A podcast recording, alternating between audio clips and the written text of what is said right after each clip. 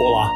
Começa agora, com o apoio de Renan Frade e Regina Martini, o episódio 58 do Animação, o podcast sobre o mundo da animação e seus negócios. Eu sou o Paulo Martini e dividindo comigo a bancada virtual hoje e sempre, pelo menos até eh, ele me aguentar, Selby Pegoraro. Tudo certo contigo, Selby? Tudo bem, por enquanto aguentando, né? Vamos ver até quando, né? É, boa. Mas aqui Até sempre quando? um prazer.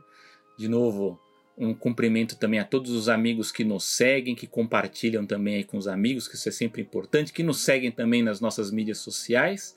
Estamos aqui novamente para discutir as novas aí do mundo da animação. Perfeito. E quais são os assuntos dessa edição, Selby? Bom, vamos falar aí sobre os movimentos recentes na Disney e sobre uma pesquisa que aponta novas tendências para o mercado de streaming.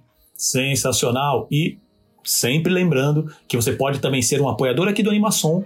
É, basta acessar o catarse.me barra animação e fazer sua contribuição. Com isso, você poderá ter acesso a, sorteios, uma newsletter exclusiva e ainda ter seu nome mencionado em todo episódio do podcast, como o Renan e a Regina. Com cinco reais você já nos ajuda bastante. Então, lembrando, catarse.me barra animação e já deixo aqui o nosso muito obrigado. Dito isso, vamos aos assuntos dessa edição.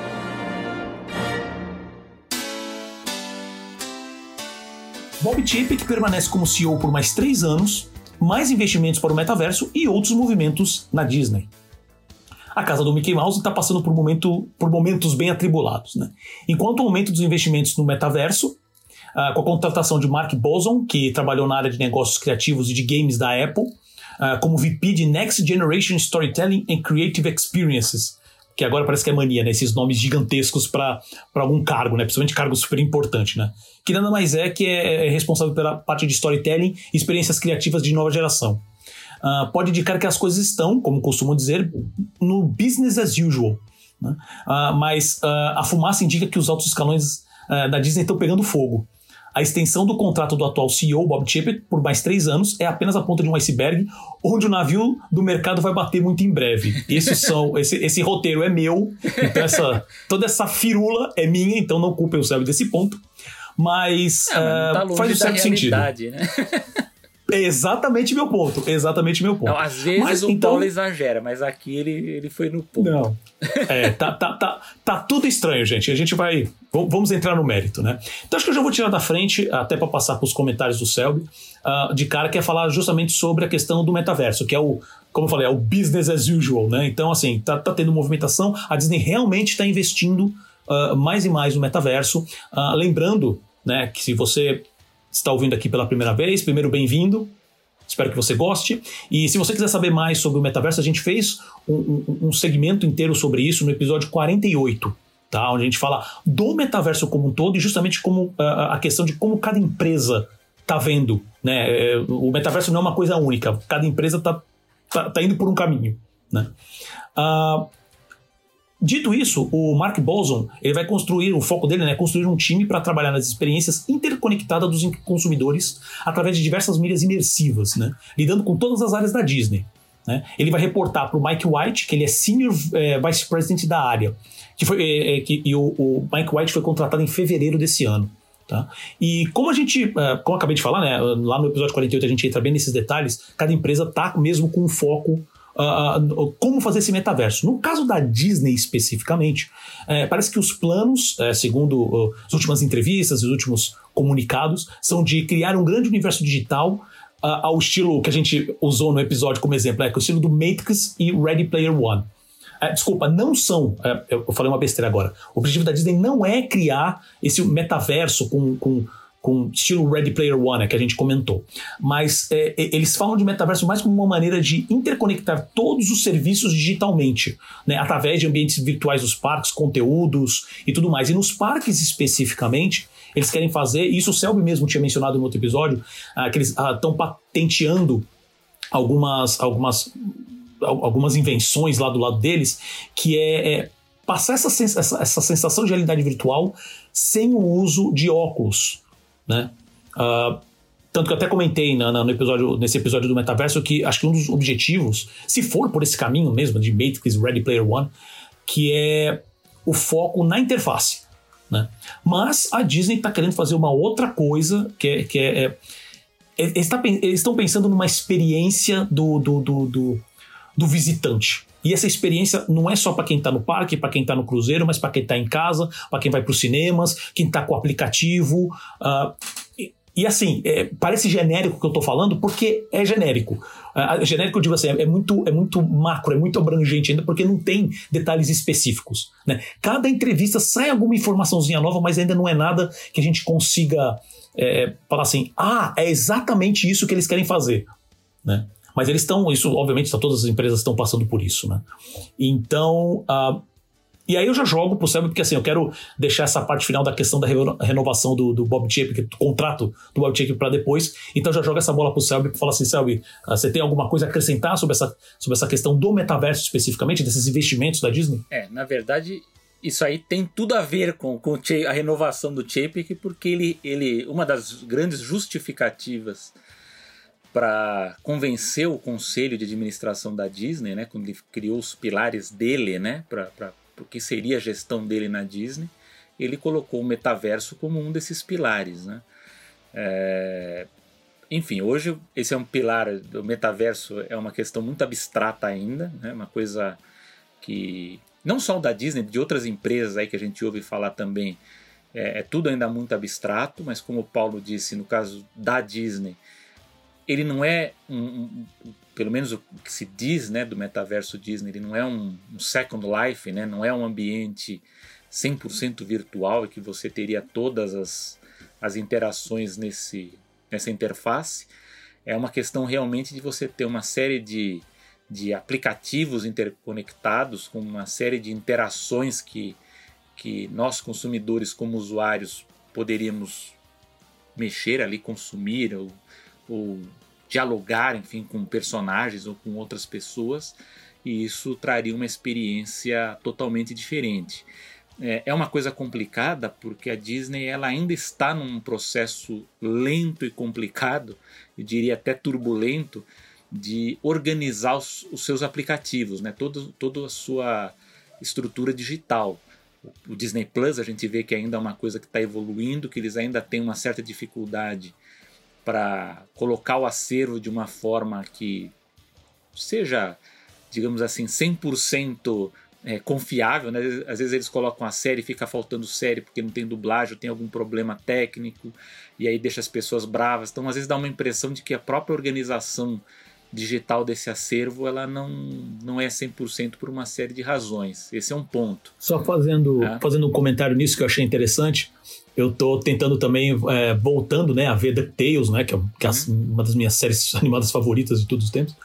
E tem episódio que tá faltando. Sim, são dois episódios.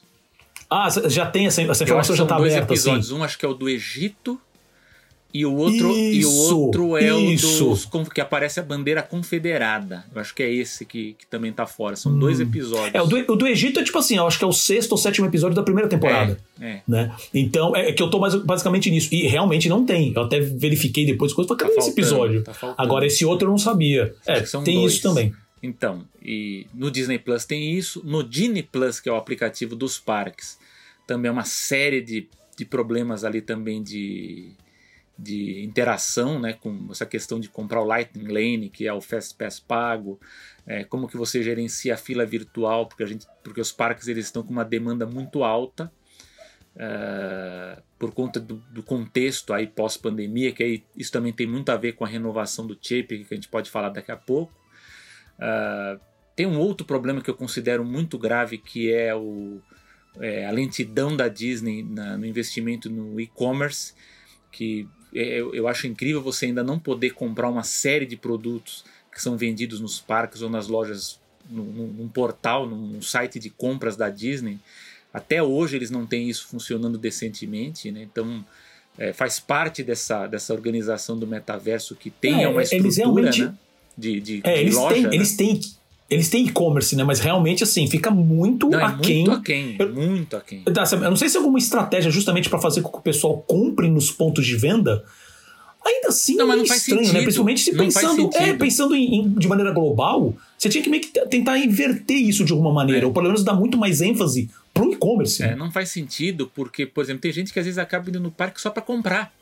Então é é, eles perdem com isso. Você poderia comprar pela internet, eles venderiam mais até. Inclusive poderiam vender até para o mercado internacional, né? Com, com, um pouco mais de, de uma logística aí, tá? talvez até com parcerias eles pudessem vender. Então eu acho que a Disney ela perde muito dinheiro nessa parte de e-commerce. E a outra, que também é, um, é um, uma questão complexa de metaverso, é que a Disney ainda não conseguiu fazer a, essa conexão entre os aplicativos e as interações é, no campo real. Né? Vou dar um exemplo aqui, que eu não sei, eu não lembro se eu comentei aqui no Animação, mas quando a Disney abriu aquela área temática, o Star Wars Galaxy Edge, né, que tem a Millennium Falcon, tem a outra atração que é o Rise of the Resistance.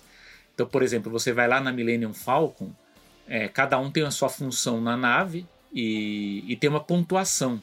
A ideia original da, daquela área temática é que, de acordo com a pontuação que você tivesse na Millennium Falcon, isso, isso estaria é, colado né, no, nos dados do seu aplicativo, né, da sua conta, né, do seu perfil, e você com isso poderia ter diferentes interações fora, andando na área. Quando você fosse conversar com um droid, o droid saberia que você você foi bem naquela missão ou não, ou você quando entrasse em uma loja você teria direito a um brinde, ou você teria direito a uma experiência diferente por conta da, da, do que você conseguiu na missão, ou você seria é, chamado para participar de alguma outra experiência interessante, importante, né? Isso não funcionou. Eles fizeram os testes e no fim das contas é, essa questão de interação é, contando a partir da parte digital, né, dos aplicativos, me parece que não deu certo por causa da alta demanda, né? Muita gente ali eles não conseguiram fazer isso funcionar na prática, mas é um desafio. Eu acho que eles estão pensando isso pro, pro Play Pavilion, né, que é o Pavilion Play lá do, do Epcot, e tem esse projeto que o Paulo falou, né, da patente de você ter uma atração que você entra num ambiente virtual que pode ser modificado a qualquer hora e não precisa de óculos, não precisa de capacete, não precisa de nada, que eu acho que é uma evolução do projeto The Box, que era da época do Bob Iger, esse projeto já é antigo até, de 2015, que era uma, basicamente era uma caixa com projeções em alta definição, e que basicamente você poderia andar no parque temático ou, em, ou no ambiente de uma animação e, e, participar, ter a interação que você quiser, você não precisaria nem estar no parque, isso poderia ser instalado em qualquer lugar. Mas eu acho que é uma coisa lenta, o metaverso ele ainda está nos seus primeiros passos. Eu não sei se, se o que vai acontecer vai ser a vai, vai ser desse, desse, disso que o Chapek está falando, né? Se vai ser dessa, dessa coisa mesmo totalmente interativa em todos os setores, né? Mas vamos ver, né? O metaverso a gente tem que dar um tempo ainda para entender o que está acontecendo, que, qual, qual, qual, vai ser o, qual vão ser os próximos passos. É, o, o, o interessante agora, e já, porque acho que assim, a gente passou bem por esse, por, esse, uh, por esse assunto, e eu já quero jogar, porque como você falou assim, é um dos pilares, né, da, da questão do Bob Chapek, né, da, da, a gente já comentou mesmo disso do animação, né, dos pilares dele, da, da nova, que foram, basicamente os pilares foram as coisas mais macros do mundo que ele passou. E e aí culminou, agora alguns dias atrás, na renovação oficial dele como, como CEO da, da Disney por mais três anos, pelo menos. Né? Uh, o lance é que, assim, ah, isso, né, o Selby também já, já, já sabe disso também. Teoricamente deveria ser um processo normal, corriqueiro né? A empresa está indo bem, como a gente já comentou sobre isso, a empresa tá as expectativas de faturamento estão indo bem, o carro-chefe hoje, a menina dos olhos, está indo super bem, que é o Disney Plus, né? Mas tá tem coisas estranhas acontecendo, né? É, o chip que ele tem tomado muita porrada, principalmente da, da imprensa especializada, né? Principalmente uh, uh, por causa dos últimos acontecimentos, depois que ele realmente tomou as rédeas que, o, que o Iger realmente saiu e ele tomou as rédeas. Como, por exemplo, a situação que agora a gente também já comentou, episódio 50 tá, animação, que a gente falou sobre a, a lei de Don't Say Gay na, na Flórida, tá? Que a maneira que, que foi que foi que a Disney lidou com isso, como ele se posicionou, como o próprio Bob Chapek se posicionou com referência a isso, né? É, Uh, aquele confronto público que ele teve com a Scarlett Johansson, que a Scarlett Johansson veio cobrar porque houve uma mudança de estratégia, o que faria, pelo contrato dela, para ela perder dinheiro, ele decidiu realmente bater de frente de maneira bem pública, coisa que ele, tomou, ele chegou até a ter comentário meio de reprimenda do próprio Bob Iger, né? Uh, uh, por exemplo, a outra questão também, a gente já mencionou aqui em um episódio da animação que, que, que isso está gerando bastante é, é, atrito interno, que é todo aquele plano de mover os Imagineers é, da Califórnia para Orlando. Já foi e adiado. eu ainda É, então, já, é, já foi adiado. E eu ainda inclui, incluiria, que isso é super recente, essa bilheteria do Lightyear. Né? Que isso aí vai bater, vai bater nele do tipo, cara, qual é a estratégia? Não só a estratégia de tipo como foi lançado o projeto, como foi divulgado, que a gente já comentou aqui que foi uma divulgação uma porca, né? É, uh, mas também, e isso obviamente que isso é uma, também é uma coisa para é, é para outra discussão, né? É de por como que um projeto desse foi aprovado dessa maneira, né? É, porque a gente acho que a gente não comentou sobre isso na animação, sabe? Mas assim, é, só resumindo, a gente é, não sei se o, acho que o Sam concorda comigo assim que a gente já conversou em off, né? Que é, é a maneira que esse projeto foi pensado é, foi estranho sabe? É, é, foi uma vontade de, que, de, de, querer continuar milcando né, a, a, franquia Toy Story e não saber como fazer. Eles tiveram essa ideia que em si não é uma. Como ideia, assim, o, o core da ideia não é ruim, mas todo o processo de desenvolvimento, criativamente falando, umas decisões estranhas, uh, o marketing, a maneira que foi usada para divulgar isso foi péssima. As e pessoas filme... não entenderam, né? É, mas tem isso também, mas assim, é, você tem um trabalho mesmo da Disney. Até, por exemplo, esse talvez seria esse um filme. Esse especificamente seria um filme para se lançar no cinema? Talvez não. Um trabalho de divulgação um pouco melhor, mas jogado ele direto pro, pro, pro Disney Plus, por exemplo, mesmo sendo um, um, título premium. Nessa situação talvez seria melhor. Então pode ter sido também uma, uma, uma, uma não é coincidência, mas uma confluência de coisas que de, dos últimos três projetos que a, que a Pixar fez que mereciam cinema, obviamente a gente está falando de, de pandemia, né? E esse especificamente era um que eu falaria assim, do jeito que ele tá, talvez ele funcionasse direto pro Disney Plus, né? E não foi. Tá tomando muita porrada, realmente tá, tá, tá quase, em questão de bilheteria, tá quase. É, os caras malvados quase bateu bilheteria do Lightyear, então, nos Estados Unidos especificamente, tá? Então, uh, ah, e outro caso, que esse eu não sei se o, se o Selby soube também, foi agora, nos últimos dias também. As contas da Disney no, no Facebook e no Instagram foram hackeadas. Né? Que foi um, por, por um, um, cara, pelo menos não tem 100% de certeza que foi ele, mas assim, teve vários é, posts racistas, e, e, inclusive falando, ameaçando pessoas negras e funcionários da Disney. Que por algum motivo o cara que hackeou disse que funcionário da Disney tirou sarro dele em algum momento porque esse cara tinha pênis pequeno, eu. E ele fez várias postagens, tem print de várias dessas coisas. Então tudo isso, na verdade, só aumenta esse caos, né? É, o que mas ainda assim, assim, é, são coisas, é, muita coisa de negócio, sabe? São é, relacionamento com a imprensa e, e, tudo mais. Mas uma das coisas que levantou muito, muito a nossa, a minha e assim o pessoal, a gente também conversa muito com o pessoal do, dos outros podcasts de animação, Pod Cartoon, Papo Animado, abraço para eles, já deixo aqui, né? É, foi a demissão especificamente de um, de um executivo chamado, cara, perdi o nome, acho que Peter é o Peter Rice. Peter Rice, né? Peter Rice, isso mesmo. Né? É um executivo é, que ele era presidente da divisão de conteúdo de entretenimento geral Uh, é também conhecido como General Entertainment Content da Disney, tá? Ele, esse executivo, ele é inglês, ele já já trabalhou, ele trabalhava na, na no grupo Fox, Fox é, na Fox, só que na, na, Fox, na inicialmente é exatamente, inicialmente ele na, começou na Inglaterra, ele, ele sempre foi ele e a família dele sempre foi muito próximo dos Murdoch, tá?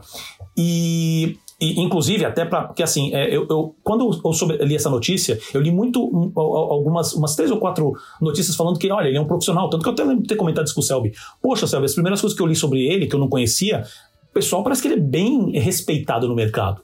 Né, e tudo mais, o que deixou tudo isso pior ainda. Com o contrato dele, tinha, o, o, contrato dele tinha sido renovado uh, em agosto do ano passado. Né? Ele é um cara que veio da Fox e foi um dos. Uh, foi ele, acho que mais um executivo ou não sei se foi ele e a Dana Walden. no lugar dele era da Fox. Então, então foi a Dana, a Dana Walden, que foi a que trabalhava junto para ele. número dois. Né? E, exato. E, ela, e eles praticamente foram os únicos executivos da Fox que foram e ganharam cargos de liderança na empresa. É, né? tem uma assim, explicação contra- para isso, eu já, já digo por quê.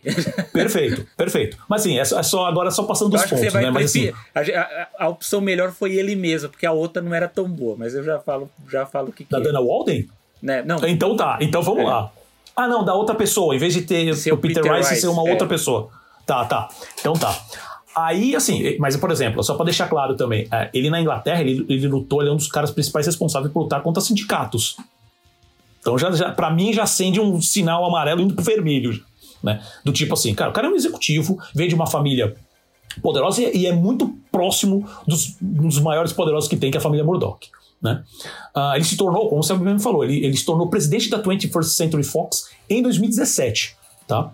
Ah, e aí o que acontece? Por que, que eu estou mencionando esse, esse caso que a princípio não tem nada a ver? É, ele foi demitido, é, ele foi oficialmente demitido. E quando a gente sabe um pouco mais ou menos como funciona esse mercado, a gente é, sabe que normalmente executivo assim não é demitido. Ele normalmente existe, pode até ser, tipo, a empresa deu algum problema, a empresa pode chegar e demitir ele. Mas há todo um trabalho de, de, de assessoria, né, uh, para para falar assim, olha, na verdade ele decidiu partir para novos desafios, sabe? Ele está procurando outros objetivos, a empresa também é, entendeu esse momento dele e tal, tal, tal. Esse não, foi. A, a Disney deixou claro que ele foi demitido. Não só isso, não só isso, que é uma coisa que nunca acontece, o board da Disney emitiu uma, um comunicado, tá? Falando que, olha, uh, uh, verdade, agora eu não lembro, Selby, se, se, se ele menciona a demissão do, do, o comunicado menciona a demissão do Rice especificamente, mas o comunicado saiu no mesmo dia em que foi divulgado, né? Mas ele, uh, mas é um comunicado do board da Disney falando assim, nossa, a gente super acredita uh, no, no, no, no, Bob Chapek, que a gente tem total confiança nele e tudo mais, tudo mais. Também tem uma explicação. Coisa que não acontece isso. nunca. Então, muitas a gente já foi meio que lucubrando, né? A gente chegou a comentar um pouco sobre isso. E eu lembro de ter levantado a seguinte bola. E, e, e eu deixo isso muito claro, gente. Eu tava vindo de um momento de, de, de, de, de praticamente. Não, não maratonando, mas eu tava vendo com uma certa frequência episódio de Succession, sabe? Então, que é uma série que eu já comentei aqui, que eu falei, cara, é uma série muito né? boa. Aí... Então, mas assim, você começa a ler essas coisas, você começa a ver as movimentações que tem, é, que a série mostra, e você fala, cara, isso é muito estranho. Por que, que o board veio. É, é, que é uma coisa que não acontece, dele simplesmente virar público e falar assim: não, a gente apoia o Bob Chapek. Olha, e também aquele cara lá foi demitido. Um cara que, depois que eu li mais notícias falando, falando isso, o mercado já tinha dado, uh, já tinha feito, obviamente que essas também podem ser matérias compradas, a gente sabe disso, mas já havia artigos falando: olha, ele seria um bom sucessor do Chapek. Né? Dentro do, assim, na estrutura que a Disney tava, estava, né? Hoje, nesse, nessa questão. E.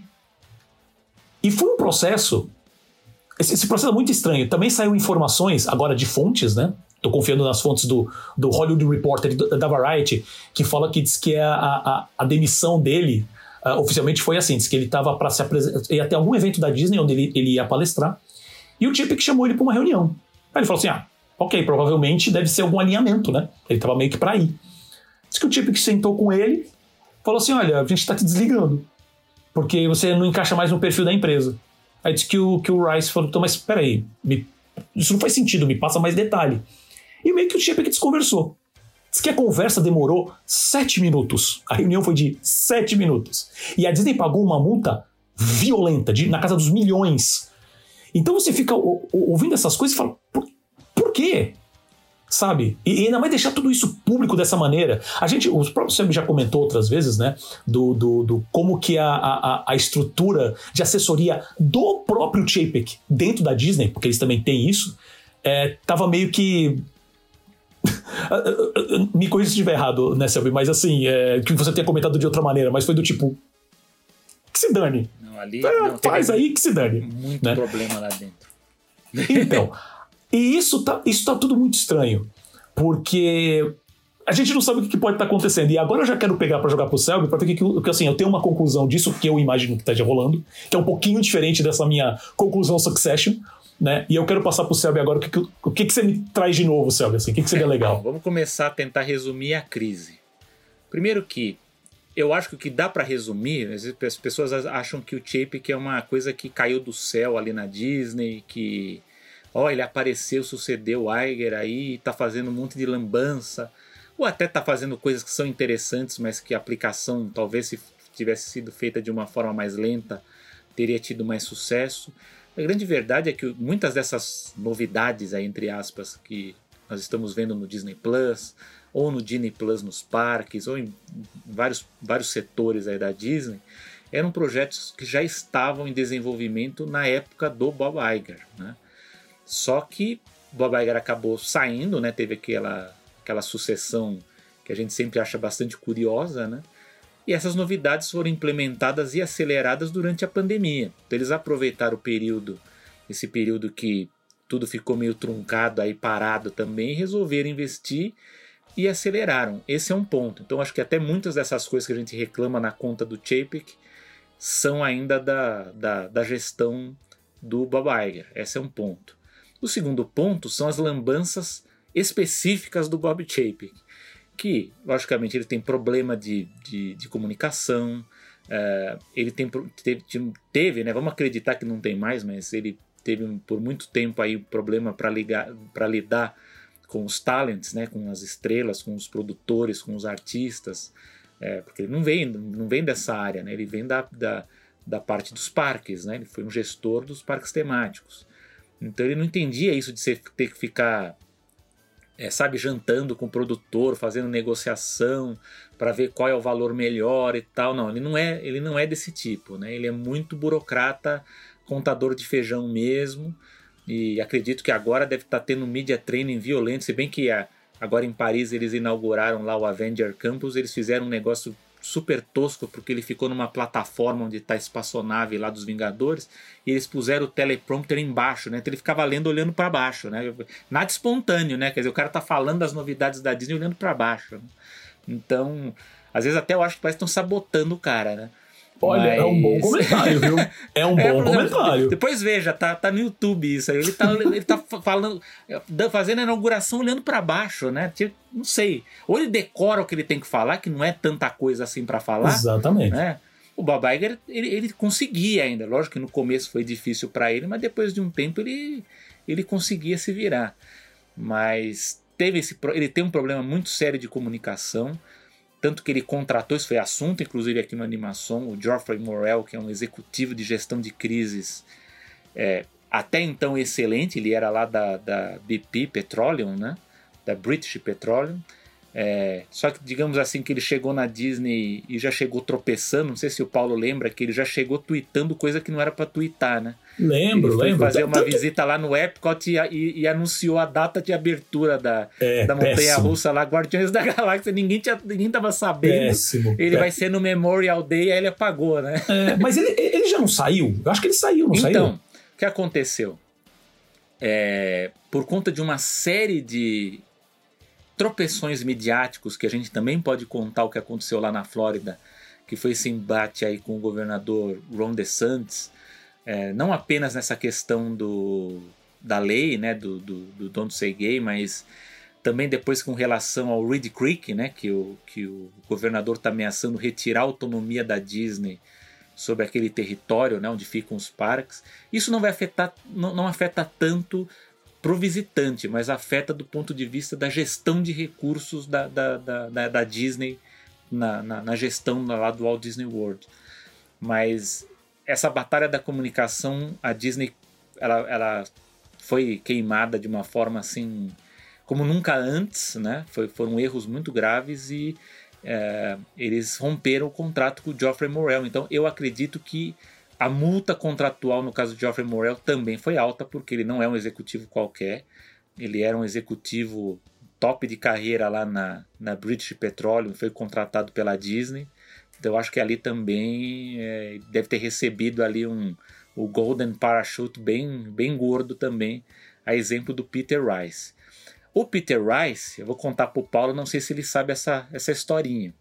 Quando o Bob Iger comprou a Fox, e essa compra da Fox, ela nos últimos meses ela tem sido muito questionada porque nós não estamos vendo ainda um, uma exploração das, das IPs e dos grandes filmes da Fox como a gente já, já deveria estar sendo explorado, até agora está muito lento.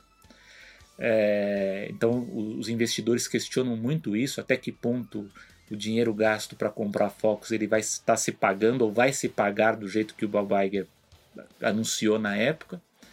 É, só que aquela história, a Fox ela é, uma, é uma estrutura tão grande que a Disney ela não poderia comprar o estúdio sem trazer executivos de lá que tivessem conhecimento da máquina, né? E, e eu não sei se o Paulo sabe, mas havia um nome no, no acordo quando a Disney negociou a compra da Fox. Na compra, a pessoa que deveria chefiar essa parte de General Entertainment, que, cuidaria de tudo na, na Disney, mais a Fox, seria nada mais nada menos do que um, um, um senhor chamado James Murdoch, que é o filho do Rupert Murdoch. Eu lembro, ele. Eu lembro é, de comentários é. sobre isso. Que ele também era, era de, de, notícias que tinham sa saído que ele estava falando assim: não, olha, ele está interessado em fazer, no, é, lidar é. com a área de entretenimento, é uma chefeira então, área bem poderosa e tudo mais. Então, o acordo é esse, mas o que, que acontece? O Bob Iger, que não é malaco, ele não é burro, né? Ele fala assim: espera um pouco, eu vou colocar um Murdoch no principal departamento de, de, de, de, entretenimento e que historicamente na Disney ele é, o, ele é o departamento, ele é o setor que cacifa o executivo para ser um, um, futuro CEO. Né? O Jeffrey Katzenberg já, já, já, já passou ali por, por, por essa área, o, o, o David, David Cook, que eu acho que também era um outro executivo, o Alan Horn, que também era, era chefe também dos estúdios, também que se aposentou, ele também era um pretendente também. É que ele já estava já tava na idade, já estava para se aposentar. Ele, não, não, ele nunca foi tecnicamente um, um, um, sucessor em perspectiva por causa da idade, mas ele estava num cargo que cacifa para isso. Mas, mas, não, época, só, só uma dúvida.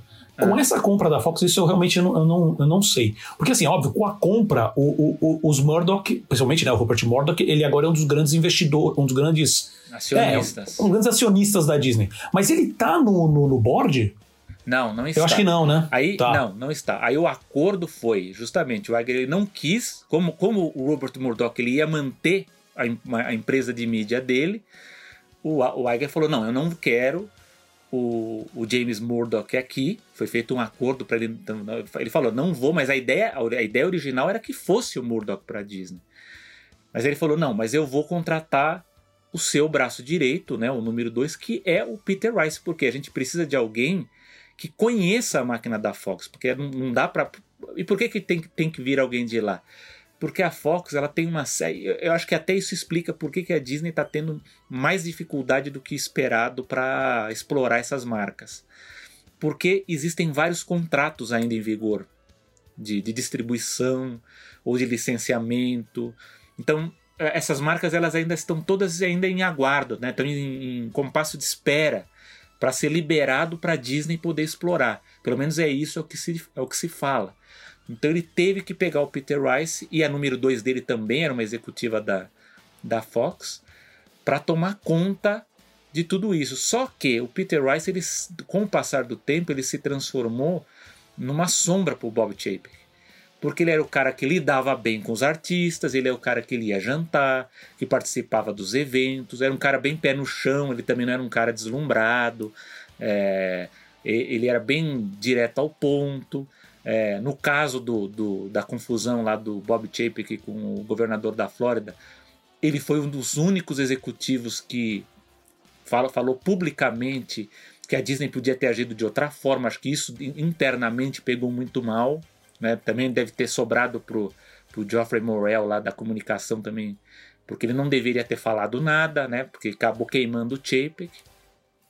E como o Paulo falou, é, o contrato dele havia sido renovado né, no, em agosto, só que é, a impressão que se que a impressão que dá e conversando com gente até que já trabalhou na Disney, ele tem sabe um pouco mais do, das entranhas ali, é que o conselho ele, provavelmente ele estava dividido. Ele estava dividido. Ele, ele não queria renovar com o Bob Chapek e começou, começou -se a especular o Peter Rice ou algum outro nome externo. A verdade era essa, estava tendo esse tipo de especulação. E, e, o Peter Rice se tornou uma sombra grande, porque ele começou a aparecer muito na imprensa, até que chegou um ponto que eu acho que deve ter se tornado insuportável para o Bob Chapek, porque qualquer coisa. Eu, eu digo isso do ponto de vista das discussões da renovação do contrato do Chapek, né? E, e uma das, das soluções para todo mundo ficar em paz ali foi ele se livrar do Peter Rice. Aí você vai me perguntar o, o, o a mensagem, né, o statement que o, o conselho é, divulgou né, no, no, dia que, foi, que o Peter Rice foi demitido. O conselho ele foi obrigado a fazer isso. Por quê? Porque o Peter Rice ele não é qualquer executivo. Ele não é, ele está muito acima, inclusive, do que é o Geoffrey Morrell, que era o executivo de, de comunicação.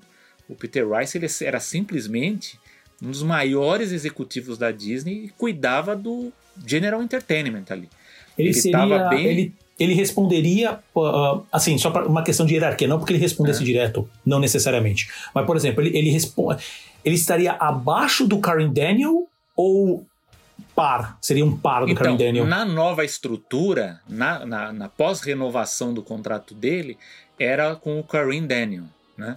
O grande uhum. problema, aí, aí vão vir as especulações, porque antes era direto, né?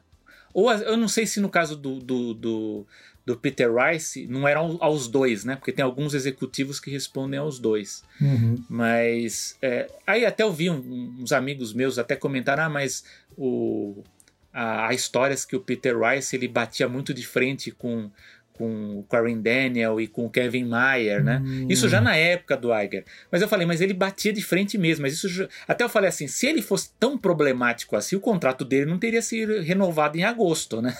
Alguma Porque essa coisa briga... aconteceu então, depois dessa então, renovação. Essa briga, então, essa briga que ele tinha com com Kevin Mayer, que era muito em cima do Disney Plus, porque ele ele perderia poder. O cara do General Entertainment, ele perde o poder. Todos os chefes de estúdios perderam poder com a ascensão do, do Disney Plus. O Karen Daniel é quem decide para onde é que vão as produções e a alocação de orçamentos.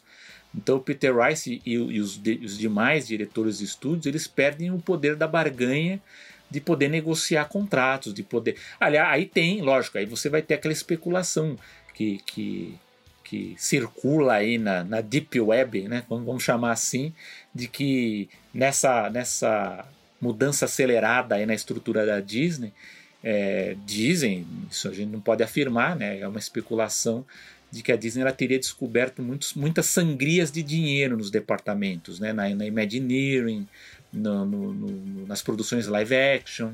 Então parece que ali deu uma, um corte de cabeças ali, cortaram muitos veteranos ali justamente por causa disso. Mas a gente ainda não sabe é, até que ponto isso aí é real ou não. Isso é o que circula, né? Mas o Peter Rice ele acabou tendo esse contrato renovado, mesmo sabendo dessas brigas internas. E o board ele foi obrigado a se pronunciar em apoio ao Bob Chapek, porque seria um sinal muito ruim você perder um executivo de tanta força e falou: pera um pouco, você perdeu um executivo desse tamanho, a Disney está com problema, né? Então o conselho ele foi obrigado a fazer esse statement de apoio. Aí você vai falar: Tá, mas por que então naquele momento o contrato do Chapek não foi renovado? Aí é que eu digo, para mim, isso é uma opinião Selby, mas eu sei de amigos também, inclusive americanos também, que eles acreditam que o conselho estava dividido, não tinha certeza se era uma boa ideia renovar o contrato do Bob Chapek, só que surgiu uma variável nova, né? E que até quando eu fiquei sabendo que o que o conselho ia se reunir e que eles fizeram esse statement a favor dele, eu falei, o contrato do Chapek vai ser renovado. E vai ser renovado por uma razão muito pragmática, que a pista foi dada naquela apresentação para os investidores que a gente acompanhou em, em maio, né? não sei se foi maio ou junho, agora não lembro mais a data. Mas a gente acompanhou e a CFO, né, a chefe do financeiro, a Christina McCarthy ela falou uma coisa que, opa, aí tem coisa. Que ela fala o seguinte: os investidores eles estavam muito contentes com os números dos parques, os parques estão bombando, né? Então tá, é, tá tendo uma demanda muito alta de turismo. O Disney Plus ele ele tá mais lento, mas ele sofreu uma aceleração grande em alguns mercados. Mas em um determinado momento, a Christina McCarthy ela fala: os números são ótimos, porém nós estamos cautelosos porque no final do ano pode ser que esses números sejam menores, eles, o crescimento seja muito menor, seja mais lento do que os investidores estão né, calculando, estão esperando. Por quê? Porque a gente tem um efeito de inflação muito grande, tem um efeito de aumento de consumo que ele está muito acelerado, não só nos Estados Unidos, como na Europa também. É, e esse risco potencial que a gente está vendo aí de recessão no segundo semestre.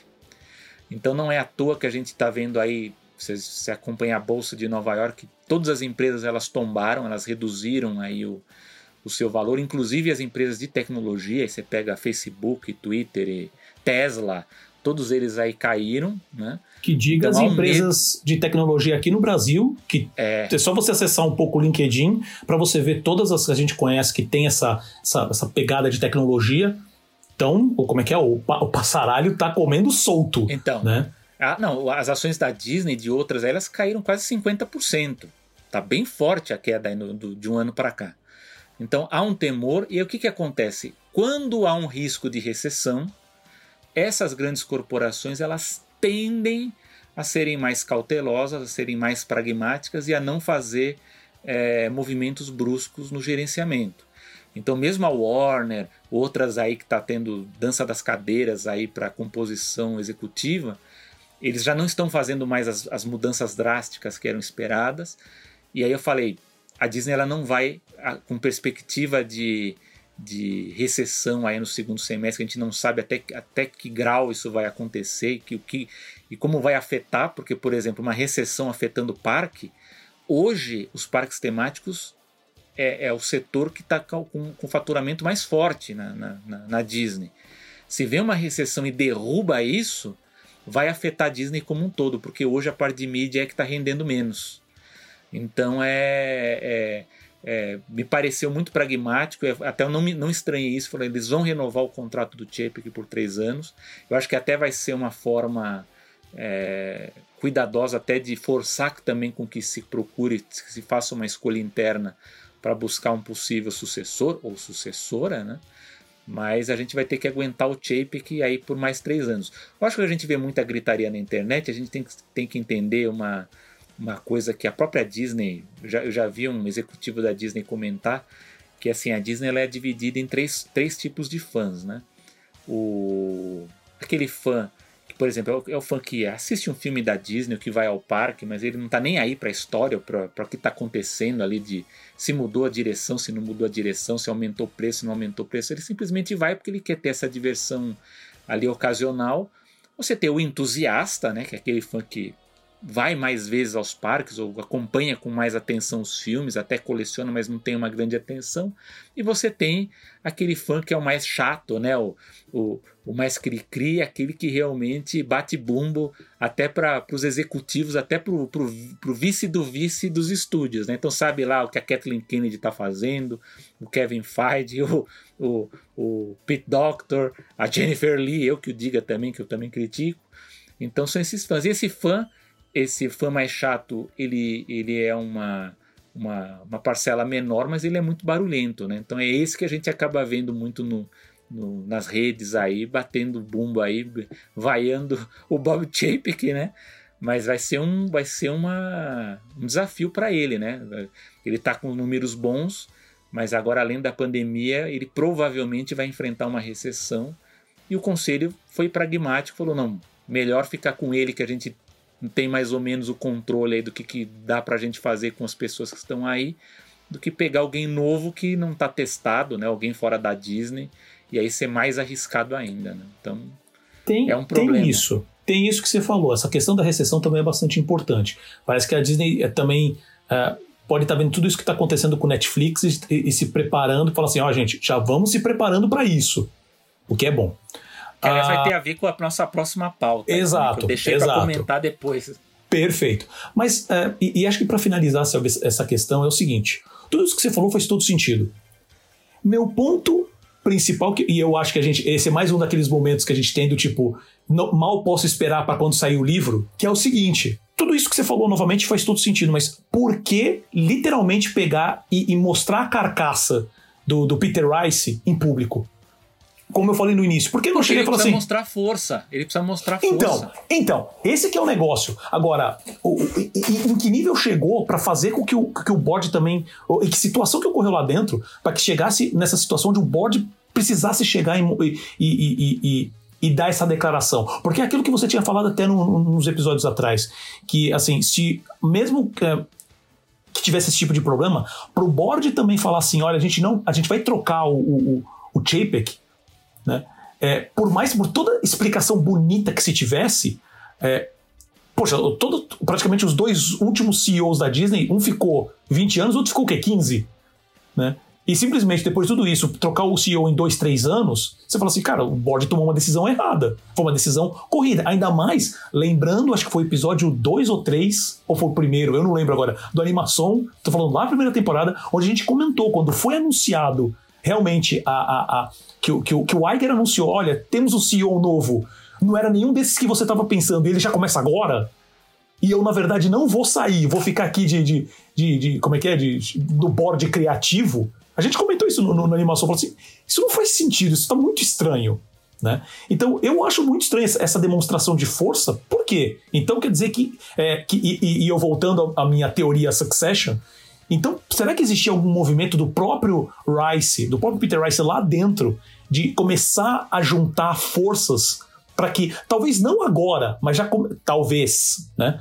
Mas já começar a juntar uma força para falar assim, hum, eu tenho essa possibilidade de me tornar um CEO aqui. Então, é não, não isso para mim, assim, a gente não tem ainda as informações. Não temos certeza, não temos certeza. Mas eu mas... acho, mas eu acho que para pro, pro Bob Chape que ele ter agido dessa forma, as informações que a gente conversa com os amigos, né, com o pessoal que até tem contato lá dentro, eles falam que era isso, que o, o conselho ele estava dividido e que havia uma parcela de, de, executivos lá que estavam se aglutinando com o Peter Rice.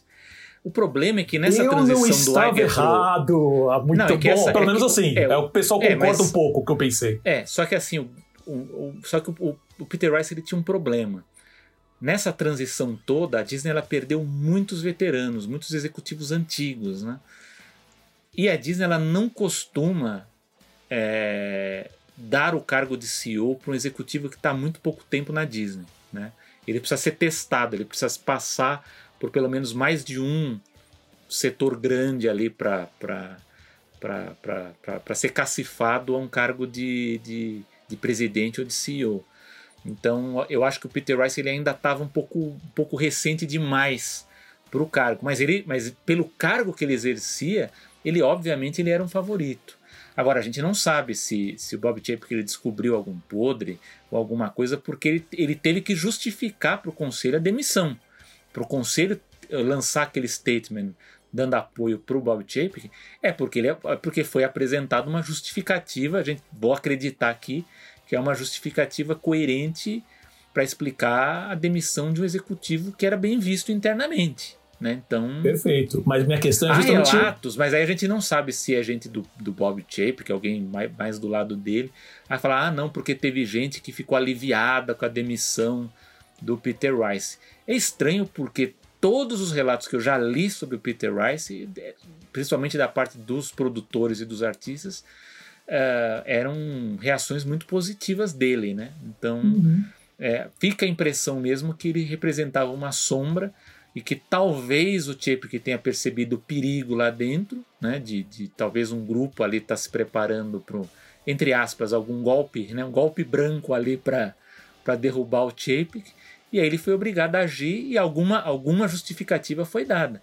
Isso não é nenhuma novidade. Na época do uhum. Mike Eisner, ele, ele fritou muitos executivos. Sim, sem dúvida. Que estavam em ascensão quando ele percebeu que havia risco. O, o Iger mesmo, o Iger ele quase foi demitido, ele quase ele sofreu frituras, porque ele sabia que o Iger era um dos, dos potenciais sucessores. Teve até um caso na época do, da, da ABC, que tem um caso clássico, é, esqueci o nome agora desse executivo, mas é, eu lembro que ele acabou pagando pato. Assim, alguém tinha que ser demitido porque a rede, a, audiência da rede ABC estava ruim e falou: olha, você vai ser demitido, né? Pra, por quê? Porque se, se não fosse ele, seria o Iger, né?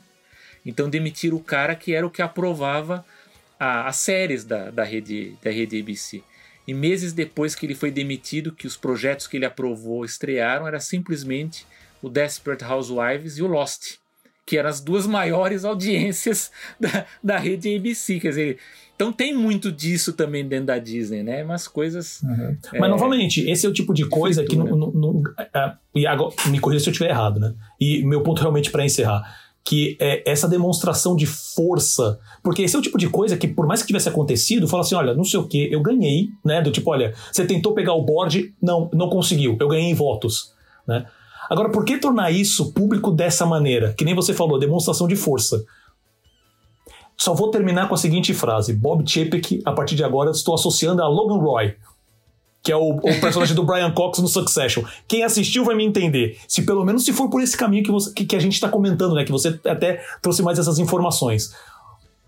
Tenho lido muita coisa que o próprio Bob Chapek não é uma pessoa com, com muito tato. Não vou nem falar de como lidar com os talentos, mas com muito tato, né? Com outras pessoas. É. Ele, ele, é um burocrata, ele não Exatamente. é. Não tem um o Bob Iger ele era conhecido, por exemplo, ele, ele quando ele ia para uma reunião, ele sabia qual era o interesse da pessoa, então ele sabia também como iniciar a conversa. Uhum. É um executivo, mas o Bob Iger, aí que está, mas o Bob Iger ele é um executivo que veio da televisão, né? então ele já lidava Sim. também com Sim. talentos, entendeu? Uhum. que era o caso do Peter Rice. O Bob Chapek ele não é, o Bob Chapek ele é burocrata.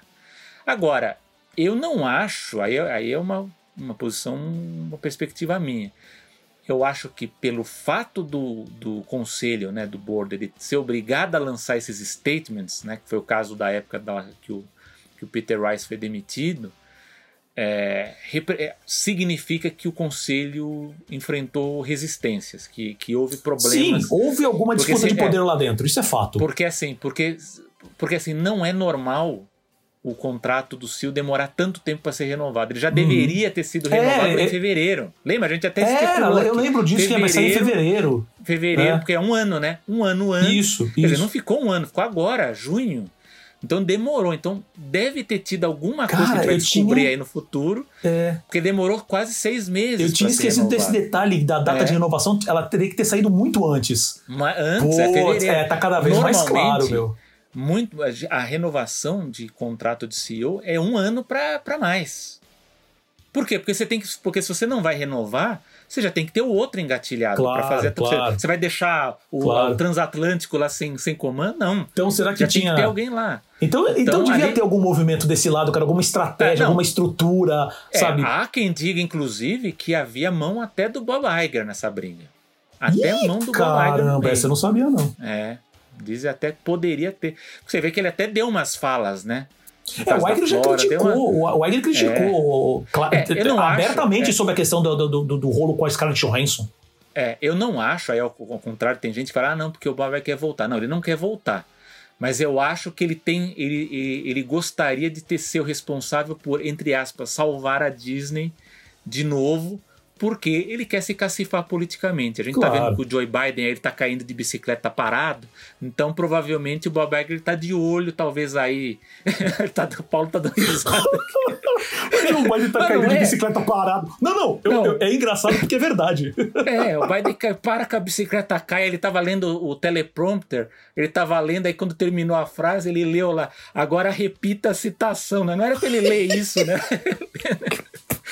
Cara, a gente ri, isso, isso é muito tá- triste. Tá... Mas a gente ri porque, não, cara, não, não dá. É muito. Política nesses não últimos dá. anos tá um negócio olha, de, de gente eu doida. Acho que pra, olha, eu, eu, eu sei, não é, não é preconceito com idade isso, mas acho que para presidente, eu acho que tinha que ter limitação de idade. Eu acho que até por uma questão mesmo de lidar com certas coisas de poder.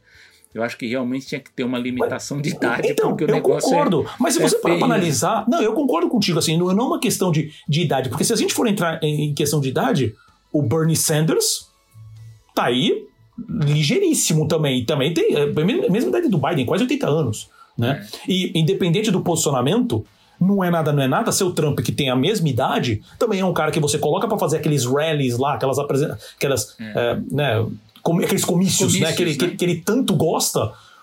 Ele continua naquele humor, aquele humor de sete anos de idade que ele tem, mas ele continua é. super ligeiro nesse tipo de coisa. Porque uma coisa que o Trump é. sabe é, é ler a sala e falar o que a galera quer ouvir. Isso ele manja. E ele fala do que vem na cabeça dele. Não lê teleprompter, não lê nada. E ele continua super, né, ligeiro. Então, o Biden, eu... na época da eleição, uma das grandes críticas dele né, antes de realmente o pessoal fechar de todo, de ter aquele que eles chamam, chamam hoje, né, de, é, o Blood Monday, né, que foi quando todo mundo se juntou atrás dele e deixou o Bernie lá por, pelos cantos.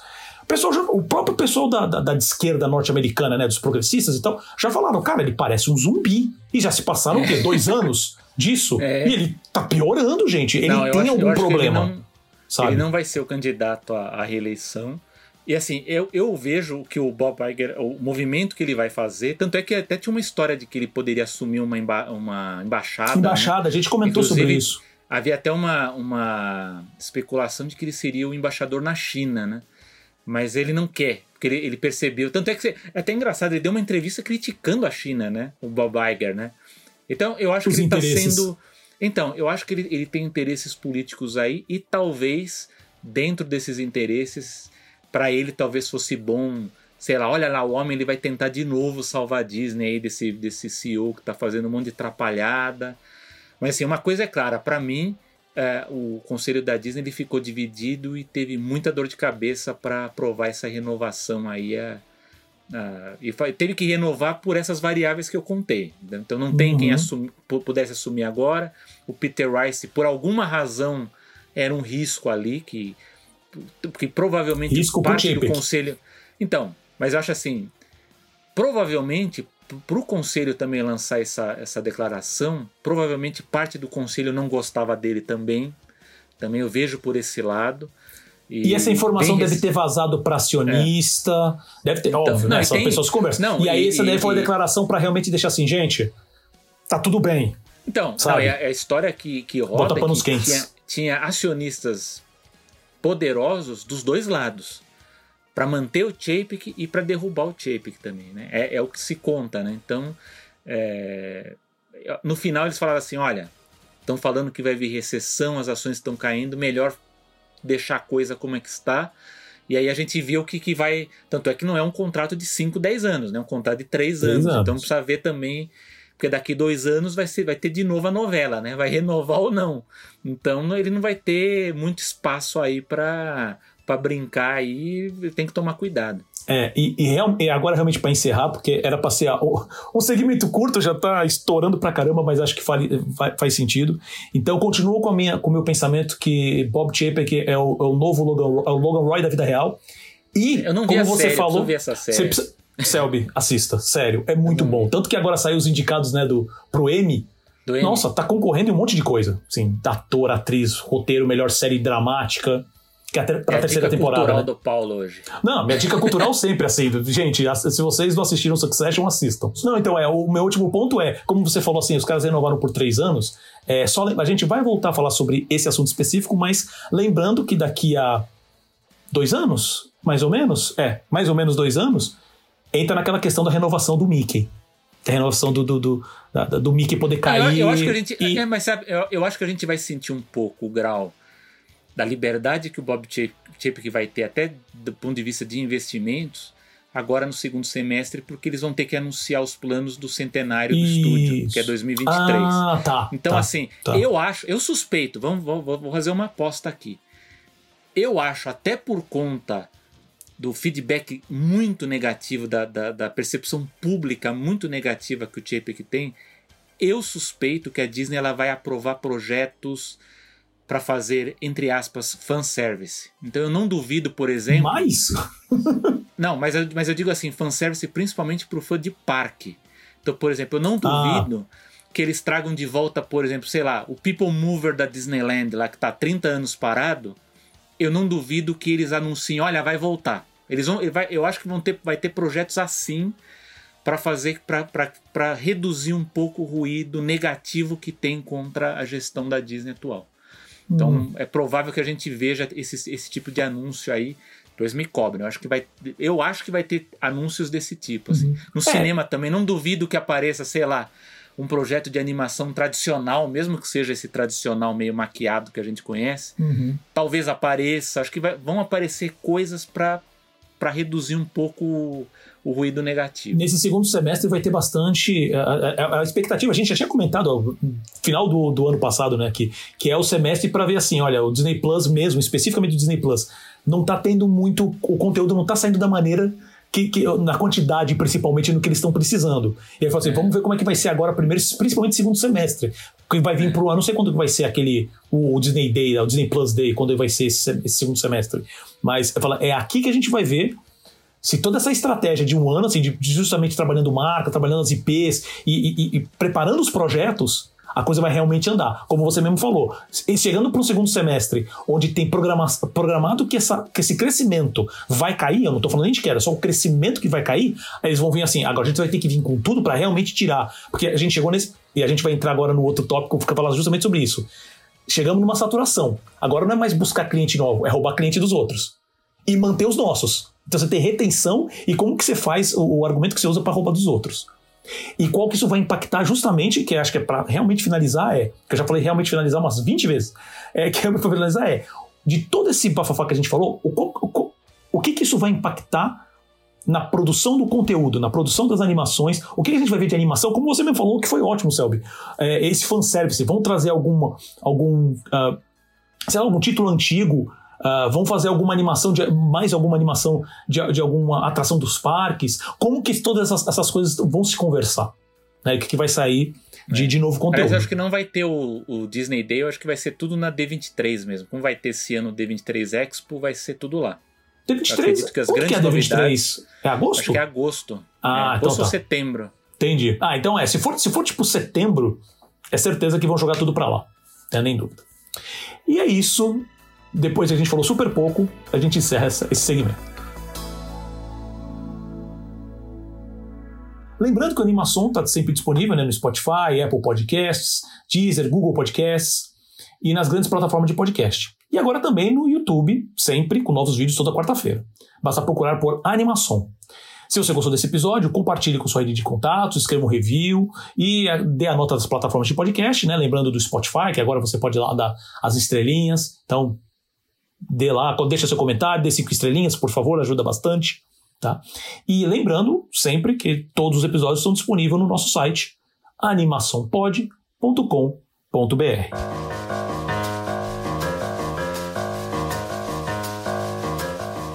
Vamos lá. Nova pesquisa revela tendências para o mercado de streaming.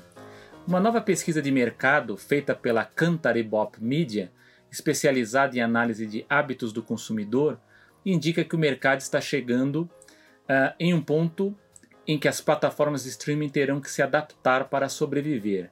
E isso não é novidade alguma. A novidade é quais são essas tendências e mudanças que estão impactando o mercado.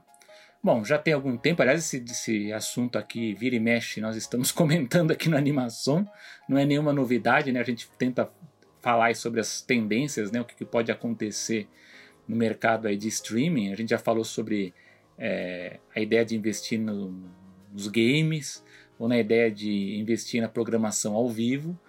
E, e agora a gente está chegando naquele, naquele nível que a gente até chegou a especular também né, no começo, quando os, o, o, as plataformas estavam sendo lançadas, que era o que aconteceria quando houvesse a consolidação de todas, né, dos, dos principais players é, tivessem lançados os seus serviços. Porque os estúdios eles deixam de ter aquele ganho que eles tinham licenciando as séries e os filmes para as emissoras ou para terceiros, né? E agora elas passam a depender unicamente das assinaturas. Só que, e essa pesquisa aí do, da Cantaribop mostra, é que há várias coisas se confirmando, que é o fato, da gente ter o assinante rotativo, então o assinante que ele assina por um determinado período para ver aqueles filmes ou aquelas séries que ele está mais interessado e depois deixa de assinar, ou alguns outros que têm muita dificuldade. Aliás, eu me encaixo nessa, que eu acho que às vezes eu perco muito tempo tentando escolher o que eu quero assistir, no fim eu acabo assistindo um, uma coisa antiga, algo que eu não queria assistir. É, então há, há, há várias coisas acontecendo no streaming, né, nessa coisa de comportamento, e agora com vários serviços surgindo e com preços aumentando, eles estão sendo reajustados aí tanto por conta da, da necessidade de, de dinheiro para investir em novas produções, como também agora com a inflação, a gente fica pensando como que agora esse, todo essa, esse novo sistema né, de, de consumo de entretenimento ele vai se manter. Porque, pelo que a gente vê, ele não, não se garante apenas com a base de assinantes. Então, o que, que, que, pode ser feito para isso? Né? É, a gente até especulou aqui nessa questão dos games, da programação ao vivo, da melhora do, do, do próprio algoritmo né, que, que fornece essas informações, mas temos aí algumas alternativas, né, como a, por exemplo a do, da publicidade, né, uma história da, da Netflix ou da, da, da, da Disney Plus aí que estão é, sondando a, a, possibilidade muito concreta, né, a Disney já disse que vai fazer, de ter um, um plano aí mais barato e você tem você vai ter que ser forçado a assistir publicidade antes da sua série ou do seu filme. É uma coisa complicada porque a gente já acostumou o público num sistema sem essa publicidade, né? Então as pessoas elas, já vão para o streaming por causa disso. E agora você vai criar esse mecanismo que torna a coisa um pouco complicada, né? Eu não sei se no caso da, de uma Netflix como é que o público vai se comportar em cima disso aí, né? É uma, é uma coisa a se pensar. A outra, que isso sim para mim era uma coisa que já deveria ter sido mudada há muito tempo, é a questão do hype das novidades. Porque às vezes uma Netflix ou a Disney Plus uh, ou a Paramount também que está tá, tá indo bem, você tem um grande produto, né, uma grande série ou grande, uma grande minissérie e você acaba exibindo tudo de uma vez só, para o pessoal fazer o binge watching, né?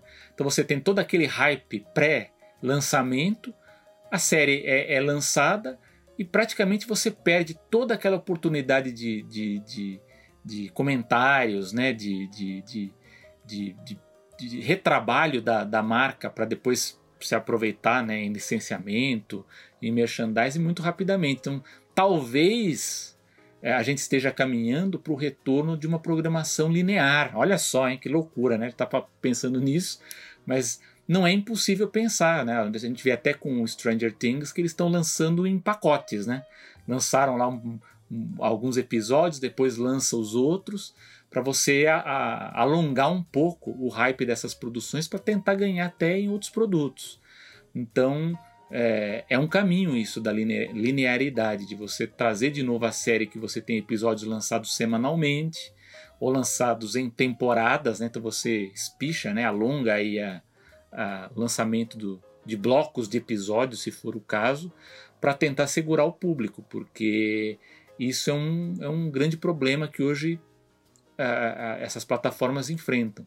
Uma que tem eu, eu acho até que tem trabalhado muito bem isso, não sei se já o ponto da saturação no caso desse tema específico, é o Paramount Plus.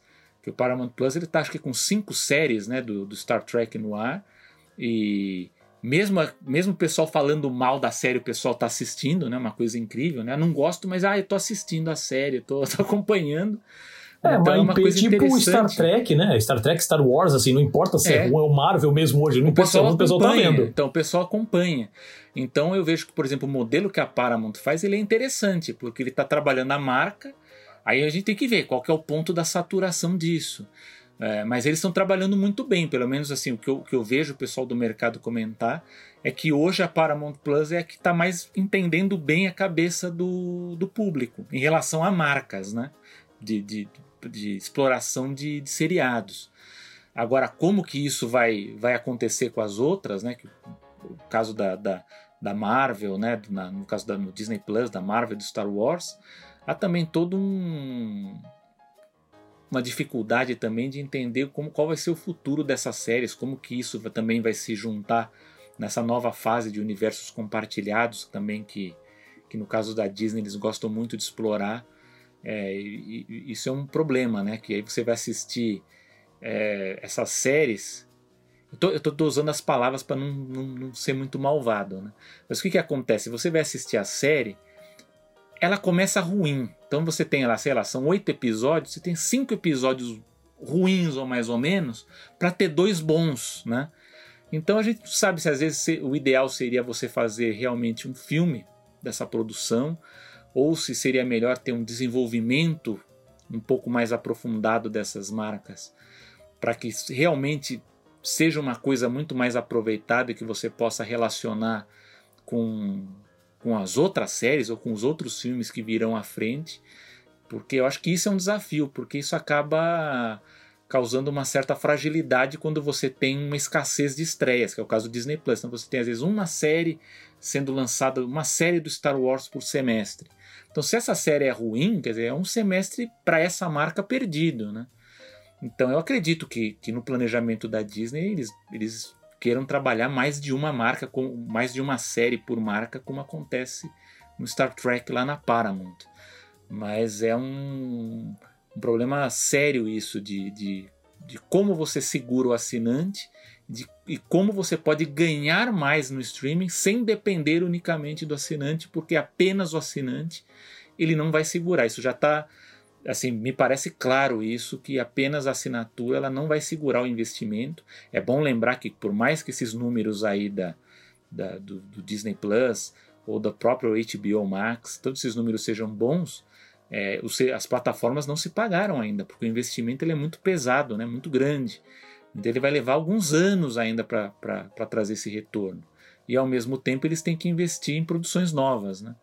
Então eu acredito que final de 2022 para 2023 vai ser um ano de grandes alterações e de novidades aí de, de, de planos e de coisas estruturais nos serviços para tentar mudar essa dinâmica, porque senão há um, há um sério risco de, entre aspas, tombamento de alguns desses serviços. Né? Tipo, há, há um risco de alguns deles até sumirem do mapa a depender do que acontece no mercado.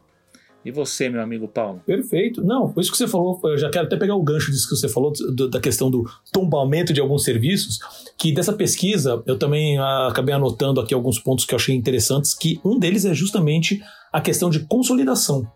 A gente já tinha comentado sobre isso, né? A gente até falou no episódio passado que a gente falou da, da situação do Netflix, né? Que a gente falou assim, ah, toda, é, já faz tempo que isso está acontecendo e, e tem se agravado, né? Que é a questão, poxa, o Netflix vai ser vendido? Porque hoje ele funciona só com um modelo de negócio, né? E, quem, e se sim, quem que vai comprar? A Disney? Não. Apple? Não. Talvez a Comcast, a Comcast? A Vivendi Universal? Talvez. Mas que são pessoas. Vê, mas qual seria a necessidade hoje de comprar uma Netflix? Porque mesmo a Conquest então, porque eles poderia... já pegam um dos maiores, o, praticamente o maior serviço de, de, de, streaming hoje pronto, né? Então, assim, ah, vou pegar o meu aqui que tá, poxa, o que é da Paramount tá bem, bem lá embaixo, né? Assim, comparado com os outros. Tá crescendo bem, eles têm uma, uma certa estrutura, né? Então, Poxa, e eu, eu, vou pegar não só isso, mas eu vou pegar todas essas marcas que o Netflix meio que, que a gente já falou milhões de vezes aqui, não sabe trabalhar com licenciamento direito até hoje, mesmo com Stranger Things na, na, na veia, sabe? E vou pegar e falar assim, poxa, eu tenho, tenho parques, eu tenho um monte de outros canais de venda e licenciamento gigantescos, sabe? Pegar série que tinha parado de ser para fazer de novo. Poxa, eu já entro também no mercado de anime nessa brincadeira, tem, tem muitas vantagens para quem tiver, esse, óbvio, uh, não a Apple, não é a, a cara da Apple, a Disney já tem o sistema dela pronto, sabe? Já pronto e rodando super bem dentro do que ela precisa. Uh, tirando isso, você tem o que é o Warner, também já tem um processo bem, bem, bem azeitado, dadas as devidas proporções do lado deles.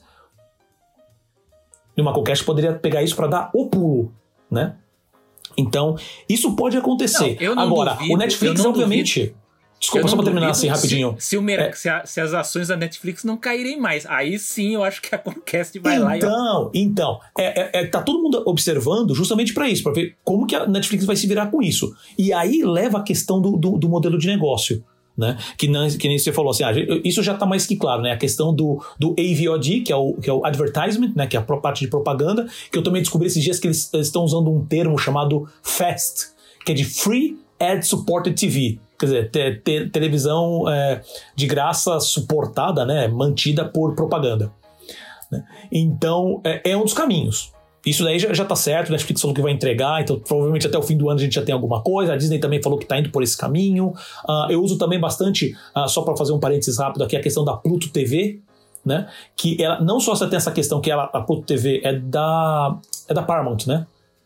Isso. Então é da Paramount, mas ela também tem um, um, sistema dentro dela que é um sistema linear, entrando na questão de experiência. Então você tem lá os programas que você pode selecionar para assistir, mas você fala assim: ah, quer saber? Eu quero, o que está passando de programação? Eles até têm canais como se fosse. Né? Então, canais de filmes, de, de ação. Então tem lá, mas é linear, você não escolhe. Olha, essa aqui é a programação que a gente vai passar. Que é justamente para pegar essa questão da experiência também. Né? Mas voltando para a questão do modelo de negócio, é, é, muito interessante que eles falam sobre é, duas coisas é, que eu achei até bacana, que é o product placement, que a princípio uh, muitos filmes fazem isso, normalmente filme uh, não costuma fazer tanto, série costuma fazer muito mais. Mas acho que o pulo do gato, como que eles, assim, se eles fizerem, e quando eu digo eles, eu tô falando todas as plataformas né, de, de streaming fizerem, é, como que o público vai, vai, vai como que eles vão fazer e como que o público vai abraçar isso, que é a questão que eles chamam de shoppable content. Hoje, de uma certa maneira, ele já, é, já existe algumas ações sobre isso, principalmente bastante na China, e já teve algumas ações isoladas aqui também no digo Ocidente, né? Então Europa, principalmente Estados Unidos, né? Eu acho que o Brasil também de vez em quando faz isso, mas ainda não teve nenhuma. Uh, acho que eu, eu, não sei se usaria nesse termo, uh, nesse, nessa mesma. Desculpem. Acho que nesse termo, a questão, por exemplo, essas ações como o Magazine Luiza fazem, ou então a própria, a, própria Americanas também fazem bastante no YouTube, mas o shoppable, o shoppable content, na verdade, é eu estou vendo uma série, que isso é uma coisa que também já é discutida, sabe, sabe isso, há muito tempo, mas nunca teve uma ação assim clara para falar assim, acho que essa aqui é a versão 1.0. Nem chegou, acho que, direito nesse ponto, talvez. Pelo menos não aqui no Ocidente. China tem feito isso, Alibaba, né? É, tem, tem, costuma fazer é, eventos que seriam tipo, como se fosse o Amazon Prime Day deles lá, que também move assim, é, volumes escabrosos de dinheiro, né? Que é isso, é, é, na verdade como se fosse o grande criança esperança, na verdade. Você tem apresentações e grandes apresentações de show que a própria americana já fez isso. Eu lembro de cara que a americana fez aqui. Só que lá é um negócio muito maior. Né? E aí, obviamente, eles estão sempre falando de produtos, só que o, o, pulo do gra, o pulo do gato não seria isso, porque seria só um product placement, seria um, um merchan de uma certa maneira. Né? Mas o lance de você ver o produto na tela e aparecer uma opção para falar assim: clique aqui para você comprar esse produto agora. E manter toda essa experiência, não, ah, inclusive usando os serviços de streaming como exemplo, né? não de você clicar e falar assim: eu vou clicar aqui e vou para um outro aplicativo para comprar. Não, fazer tudo dentro do, do sistema. Uma experiência uh, super, uh, usando o termo em inglês, é o smooth, né? Super suave, onde você o, o, o, o sistema já tem o seu cartão de crédito uh, cadastrado. Você fala, se ele selecionar, ah, vi aqui a série, qualquer série, né? Uh, sei lá, Succession. Usando Succession, que eu tô gostando de usar essa série agora como referência. E eu gostei porque tem um item ali no fundo da casa do, do, do, do dos Roys, da família dos Roy lá, que eu quero que eu achei legal, eu quero comprar. Você, você consegue selecionar aquilo e comprar na hora.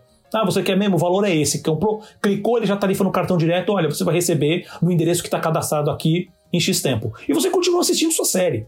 Né? Que seria a evolução, é o que eu lembrei agora disso. É, seria aquela evolução daqueles canais, né? Os canais de televenda. Só que ali, em vez de você pegar o telefone e ligar na hora, você simplesmente, ou no celular mesmo, você já clica no que está na tela e já vai.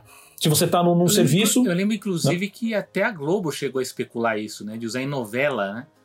Product placement de, de, é. de ter, só que não deu certo, né? A ideia, então, mas era nesse sentido, né? É, a ideia, então, a ideia era essa. O problema é que você não tem é, esse processo, a experiência de compra nesse processo que eu falei. O que você tem é o product placement e depois você tem todo o movimento de marketing para divulgar aquilo. Né? Então, poxa, manda para veículos e tal. Olha, aquele produto que, que a gente teve um feedback bom em redes sociais. Então, olha, se você quiser, você compra aqui na loja da Globo. Eu lembro que teve até uma época que teve a loja da Globo, né? E, mas aí é o, digamos assim, é o próximo pulo, né? o próximo passo, né? que é justamente ter essa experiência digital toda envolvida. Então isso também pode ser um, um, um, um, novo modelo de negócio que sai até da própria publicidade, do próprio licenciamento das séries, né? onde você já faz a compra direto por ali. Você, é como é aquela compra de, de impulso, né? Você fala, Putz, isso é muito legal. Deixa eu ver se está disponível para comprar. Se tem alguma coisa assim. Tem.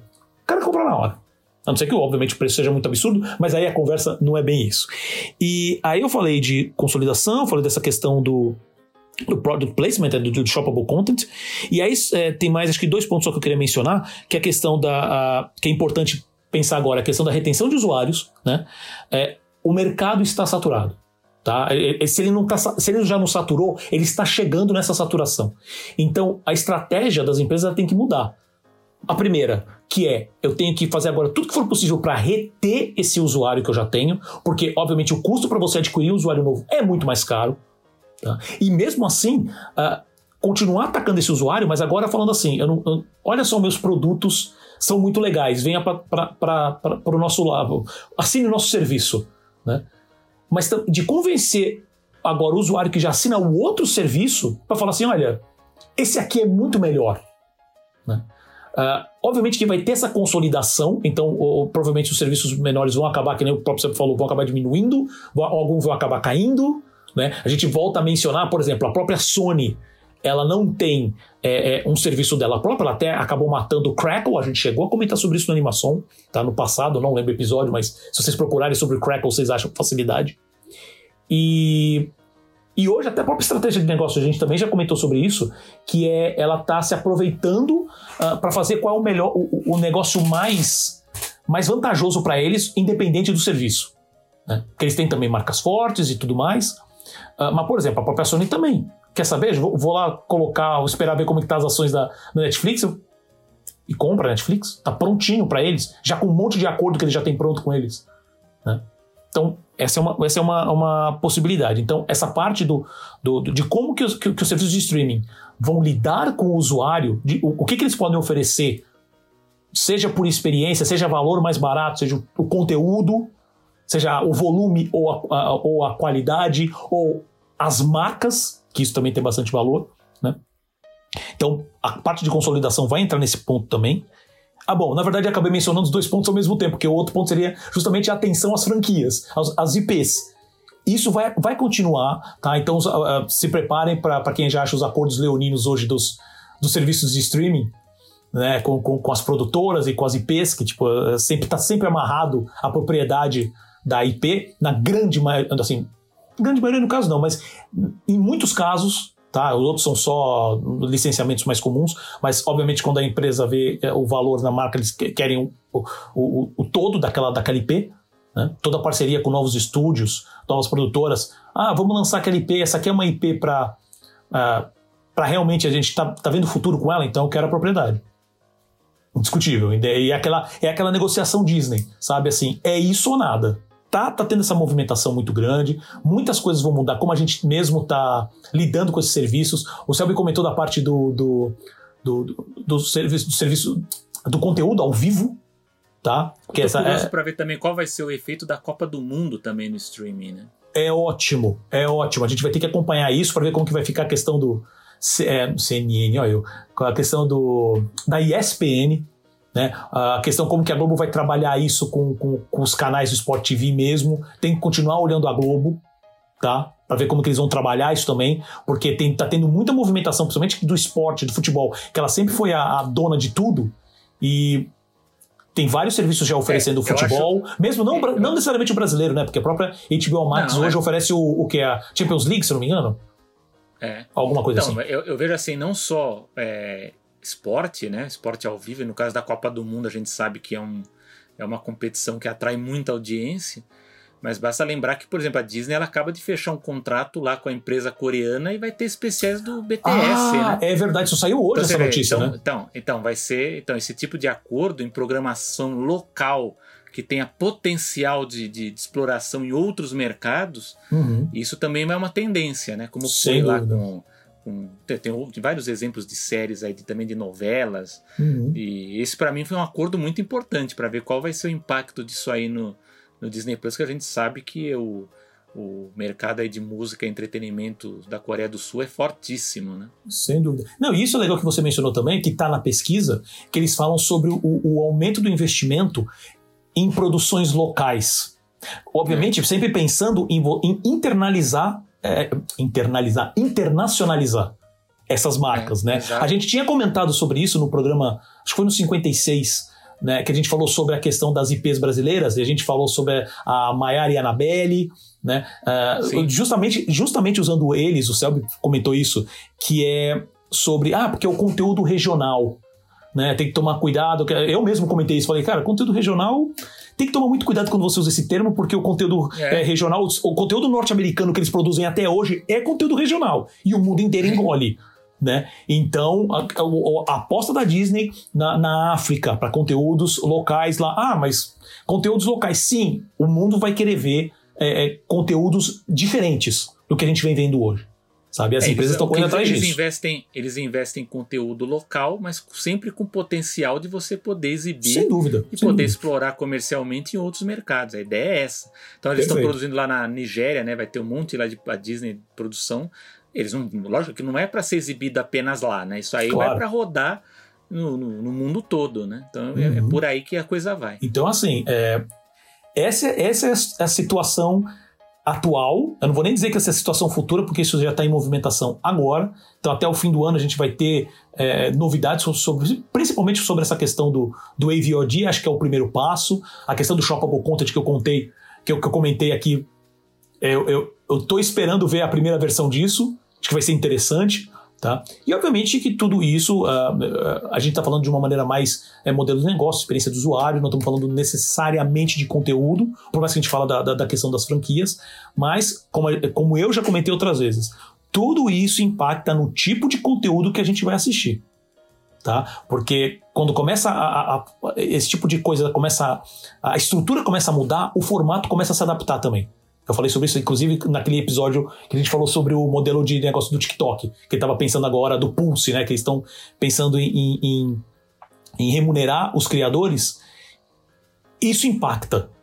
Tá? Se, se, se, se o usuário vai querer negociar, se, se, a produtora vai querer negociar com essa plataforma ou não com aquela, o, o que, que aquela plataforma vê que é o tipo de conteúdo que está todo mundo procurando. Então, tudo isso impacta, no final das contas, na produção.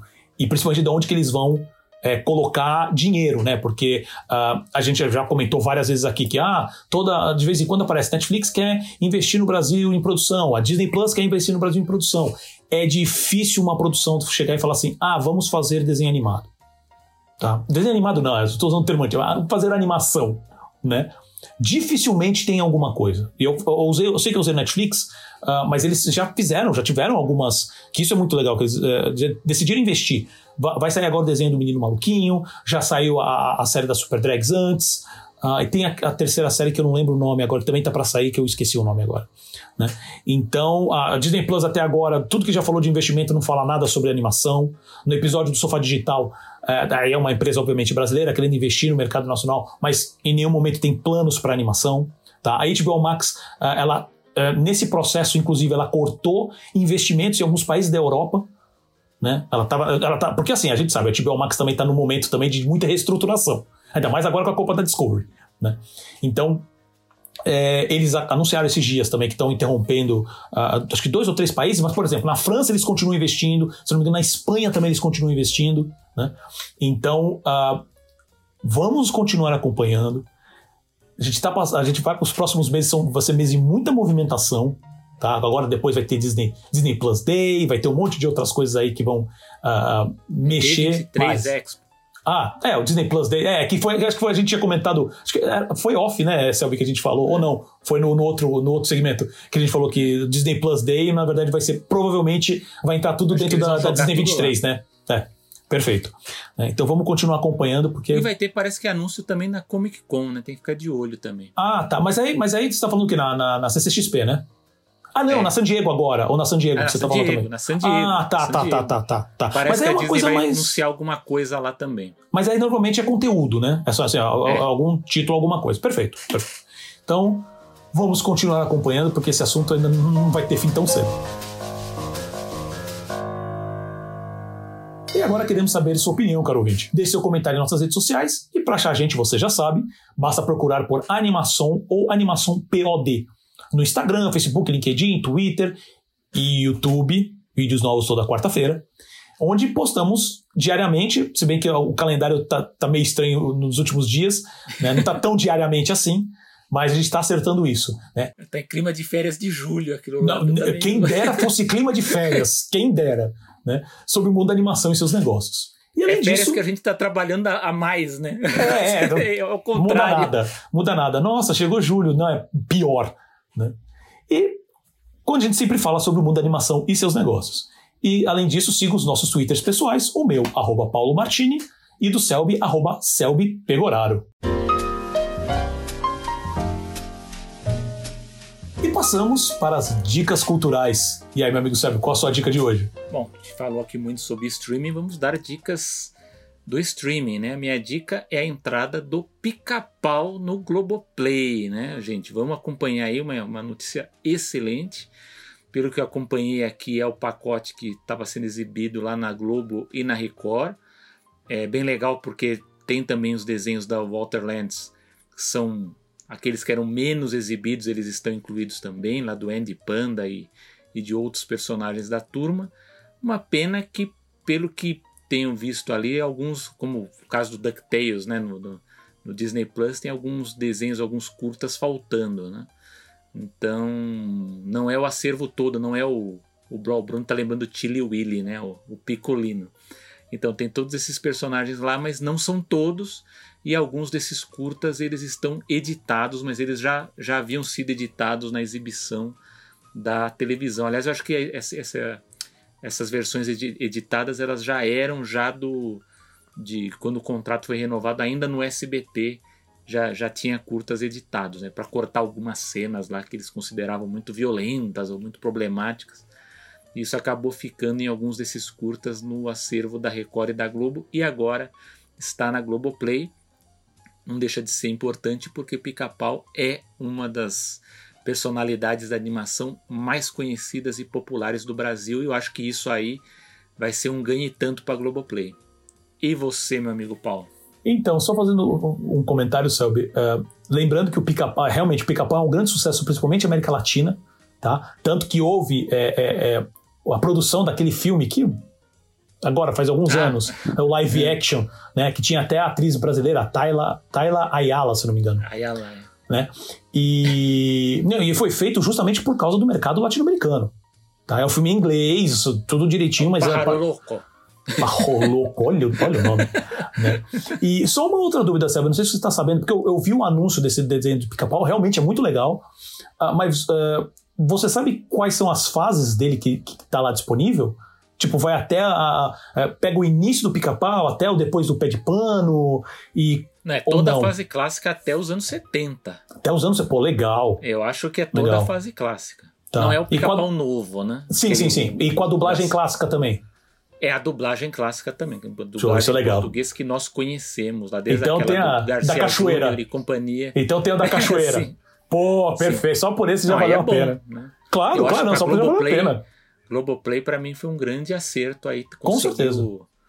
Você vê como o acervo da, da Universal aí é disputado, né? Se, tem coisas muito boas nele. Tem muito IP que o pessoal acha que assim, ah, já não tem mais tem muita gente que ainda gosta, porque aqui, principalmente Brasil, né, em outros países, que fica é, repetindo esse conteúdo o tempo inteiro, e é um conteúdo super divertido, a gente sabe disso.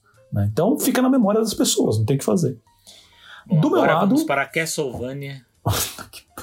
Olha, só queria dizer que quem não esquece isso é você, tá? Mas um tá dia eu, eu, vou fazer um, uma parte só para falar quando eu for assistir, e eu quero dizer que eu não tenho a possibilidade disso, porque eu tô traumatizado, tá? Porque tá esses bom. dias eu fiz, eu fiz a besteira de assistir o, o Transformers Último Cavaleiro, que era Ixi. o quinto que eu não tinha visto até hoje.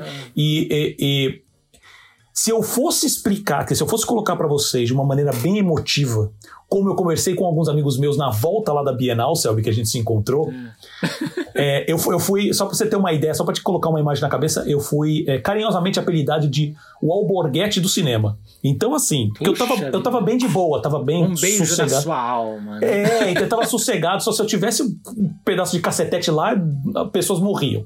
Né? Porque assim, foi umas. Eu achei que já tinha visto tudo de ruim que o Michael Bay podia fazer. Não, ele pode descer mais. Ele pode descer mais, sempre né? E é. é isso, assim, é uma desgraça completa. Tá bom. Vai dito isso, dito isso, é, eu vou dar a, a dica que é o tempo, vamos correr. É, aqui tem todo o tempo do mundo, é podcast, cara, é de boa. Então, é, o filme que acabou de ser lançado no Netflix, A Fera do Mar, que é o The Sea Beast, que foi dirigido pelo Chris Williams, que é um, um, diretor que da Disney, veterano né? da Disney, exatamente. Ele foi Bolt, diretor né? do Bolt, Supercão, Operação Big Hero e co-diretor do Moana.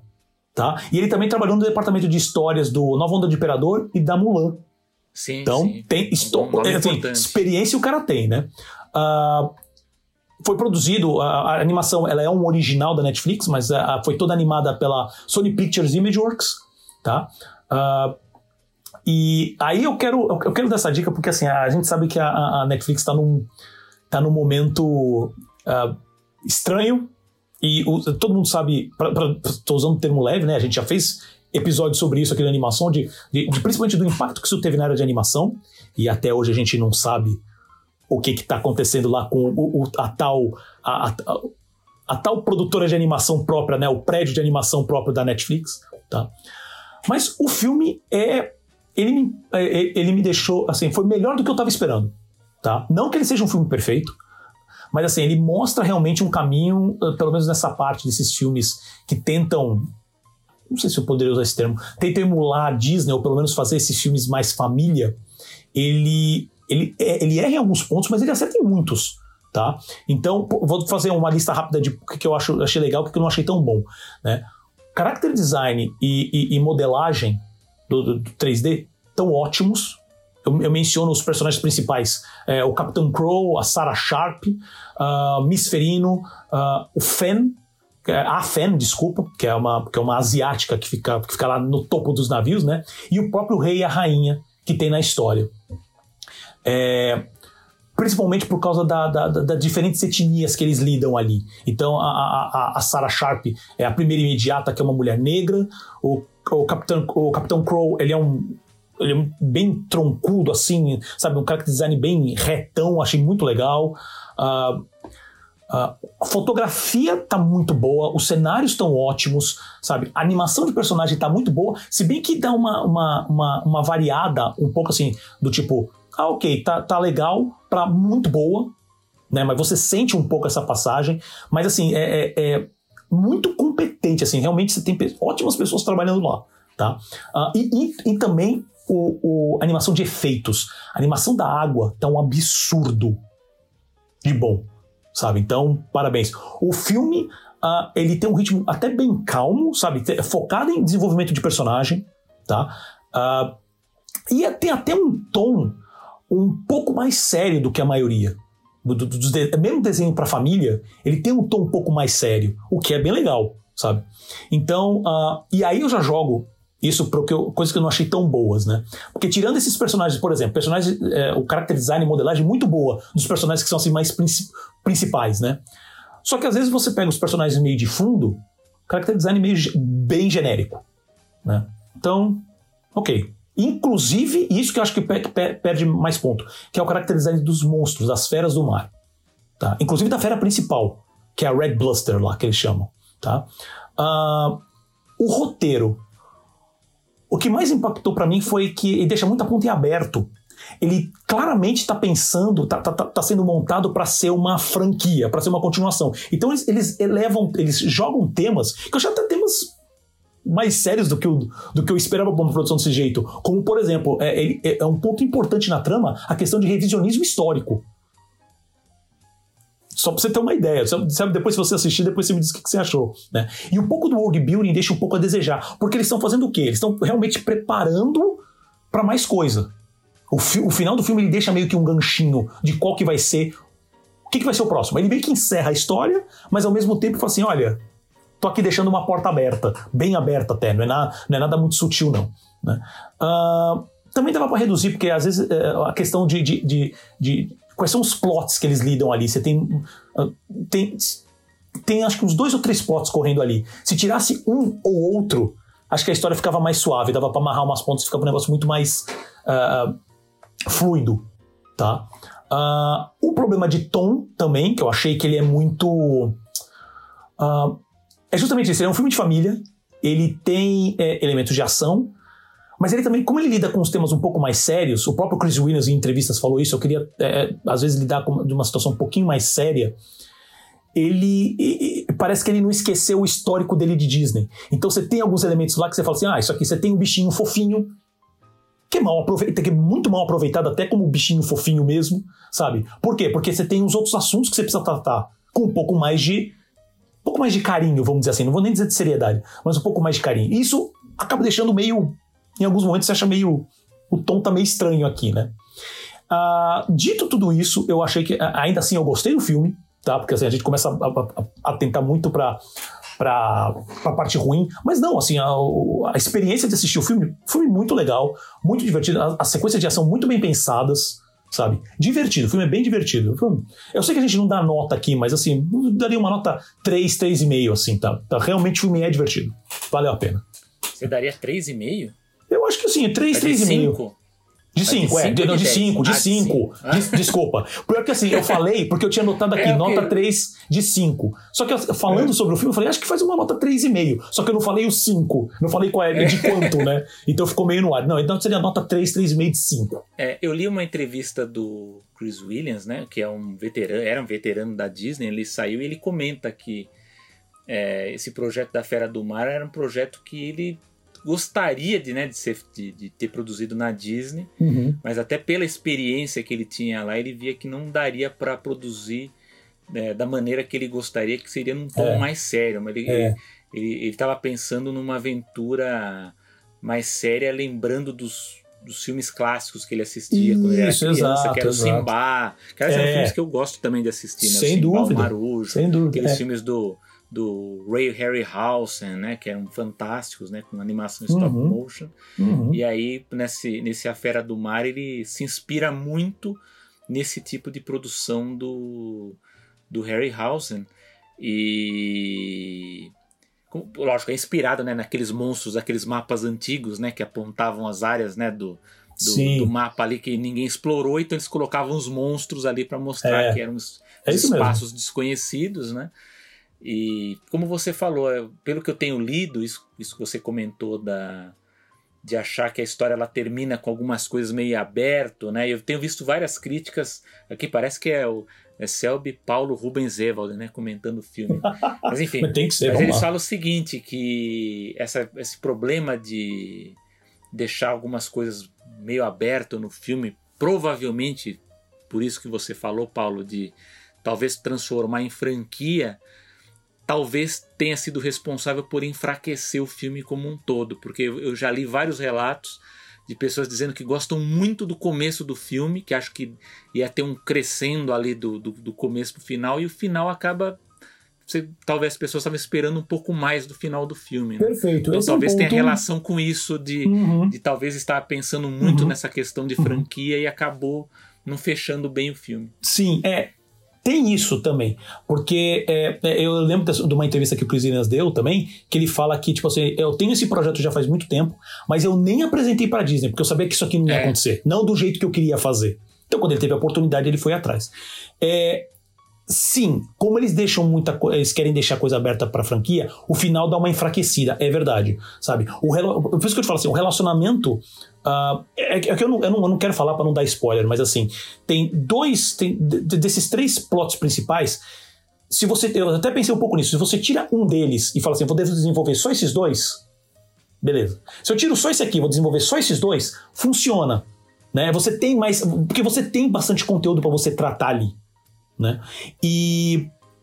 E realmente dá uma, dá uma enfraquecida uh, no final um pouco. Não é, novamente, não é nada acho que mata a experiência, mas você fala assim é, podia ser melhor. Né? Em vez de encerrar e falar assim, é, é, eu, deixa eu tratar isso aqui direito desse ponto e bater e, e, matar aqui. Legal. Mas não, eles deixam em aberto pro próximo. Então, novamente, acho que não mata a experiência, a animação está linda. Tá? Você tem um, uma coisa de. É, são, são um tema importante na história, que é relacionamento pai-filho. Né? Como que você lida com isso? Que também eu acho que poderia ser desenvolvido melhor se um desses plots caísse mas tem, é, é bastante importante para a história essa questão do revisionismo histórico. Ele é importante para a história, ele não é só uma, uma, uma, uma informação interessante. Ela se mantém, é, é, é, é, um processo que vai, que, que vai acompanhando, ele é uma parte importante da história que ele quis contar. E essa é uma das coisas que ficam abertas. De uma certa maneira, né? De uma certa maneira elas ficam abertas no final. Né? Então, mas assim, essa é uma dica cultural porque ele é realmente um filme divertido uh, e a gente tem que acompanhar agora, principalmente lidando com animação, temos que acompanhar de perto o que, que a Netflix vai fazer nos próximos meses, principalmente agora pensando em 2023, depois de toda essa mudança, né? Porque esse aí o filme já estava ali no, no, nos finalmente, talvez por isso que deve ter sobrevivido ao processo, porque ele já estava no, no, no, final da pós-produção quando deu esse, essa confusão toda. Então é isso. Assistam A Fera do Mar, assistam a. Uh, uh, o pica-pau no, no Globoplay, porque também conteúdo de primeira. E chegamos ao fim de mais uma animação. Selby, algum comentário final? Comentário final, gostaria de mandar um abraço aqui para o nosso amigo Paulo Mafia da Culturama, que nos deu um convite ali para conhecê-la, visitar o lançamento do Zé Carioca aqui, Olha essencial só. dos 80 anos lá no stand da Culturama, na Bienal do Livro de São Paulo, que estava muito lotado, lotado ali nem era a palavra, acho que é a palavra certa, né? Uhum. Uma coisa ali meio que quase insuportável de circular. Quase não, totalmente insuportável. É, uma coisa bem complicada, não deu para para circular ali por, por, por, vários stands ali. Eu visitei acho que três stands porque realmente estava muito lotado mesmo, ah. mas foi muito legal lá o stand da Culturama, uhum. encontrar vários dos mestres dos quadrinhos Disney Isso aqui no Brasil. Legal. E parabéns aí ao Paulo Mafia e equipe. Aí vamos esperar as próximas novidades aí, mas vamos celebrar Zé Carioca 80 anos. Então, abraço aí pro Paulo Mafia. Paulo Mafia, sem dúvida, abraço. Obrigado, Mafia, pelo ingresso. Né? Porque chegou na sexta-feira, já não estava vendendo mais nada, e tipo, o sábado estava um inferno aquele lugar. Mas, assim, uma coisa boa é que mostra que realmente o pessoal tá tá querendo voltar, vamos fazer assim, voltar a uma certa realidade. Outra coisa que não fez sentido é a quantidade de gente sem máscara naquele lugar que tava me dando nos nervos. Ah, mas não vou entrar mais nesse mérito, porque todo programa eu entro e falo sobre isso, sabe? Cada um agora que se vire, eu já tô com a minha quarta dose, eu só saio de casa de máscara, eu não quero nem experimentar, sabe? Não quero nem passar por isso.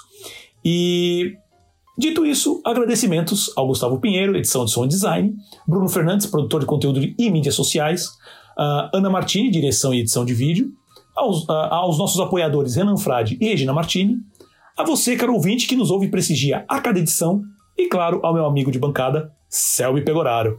Eu sou Paulo Martini. Eu sou o Selby Pegoraro. E até o próximo episódio. Até a próxima.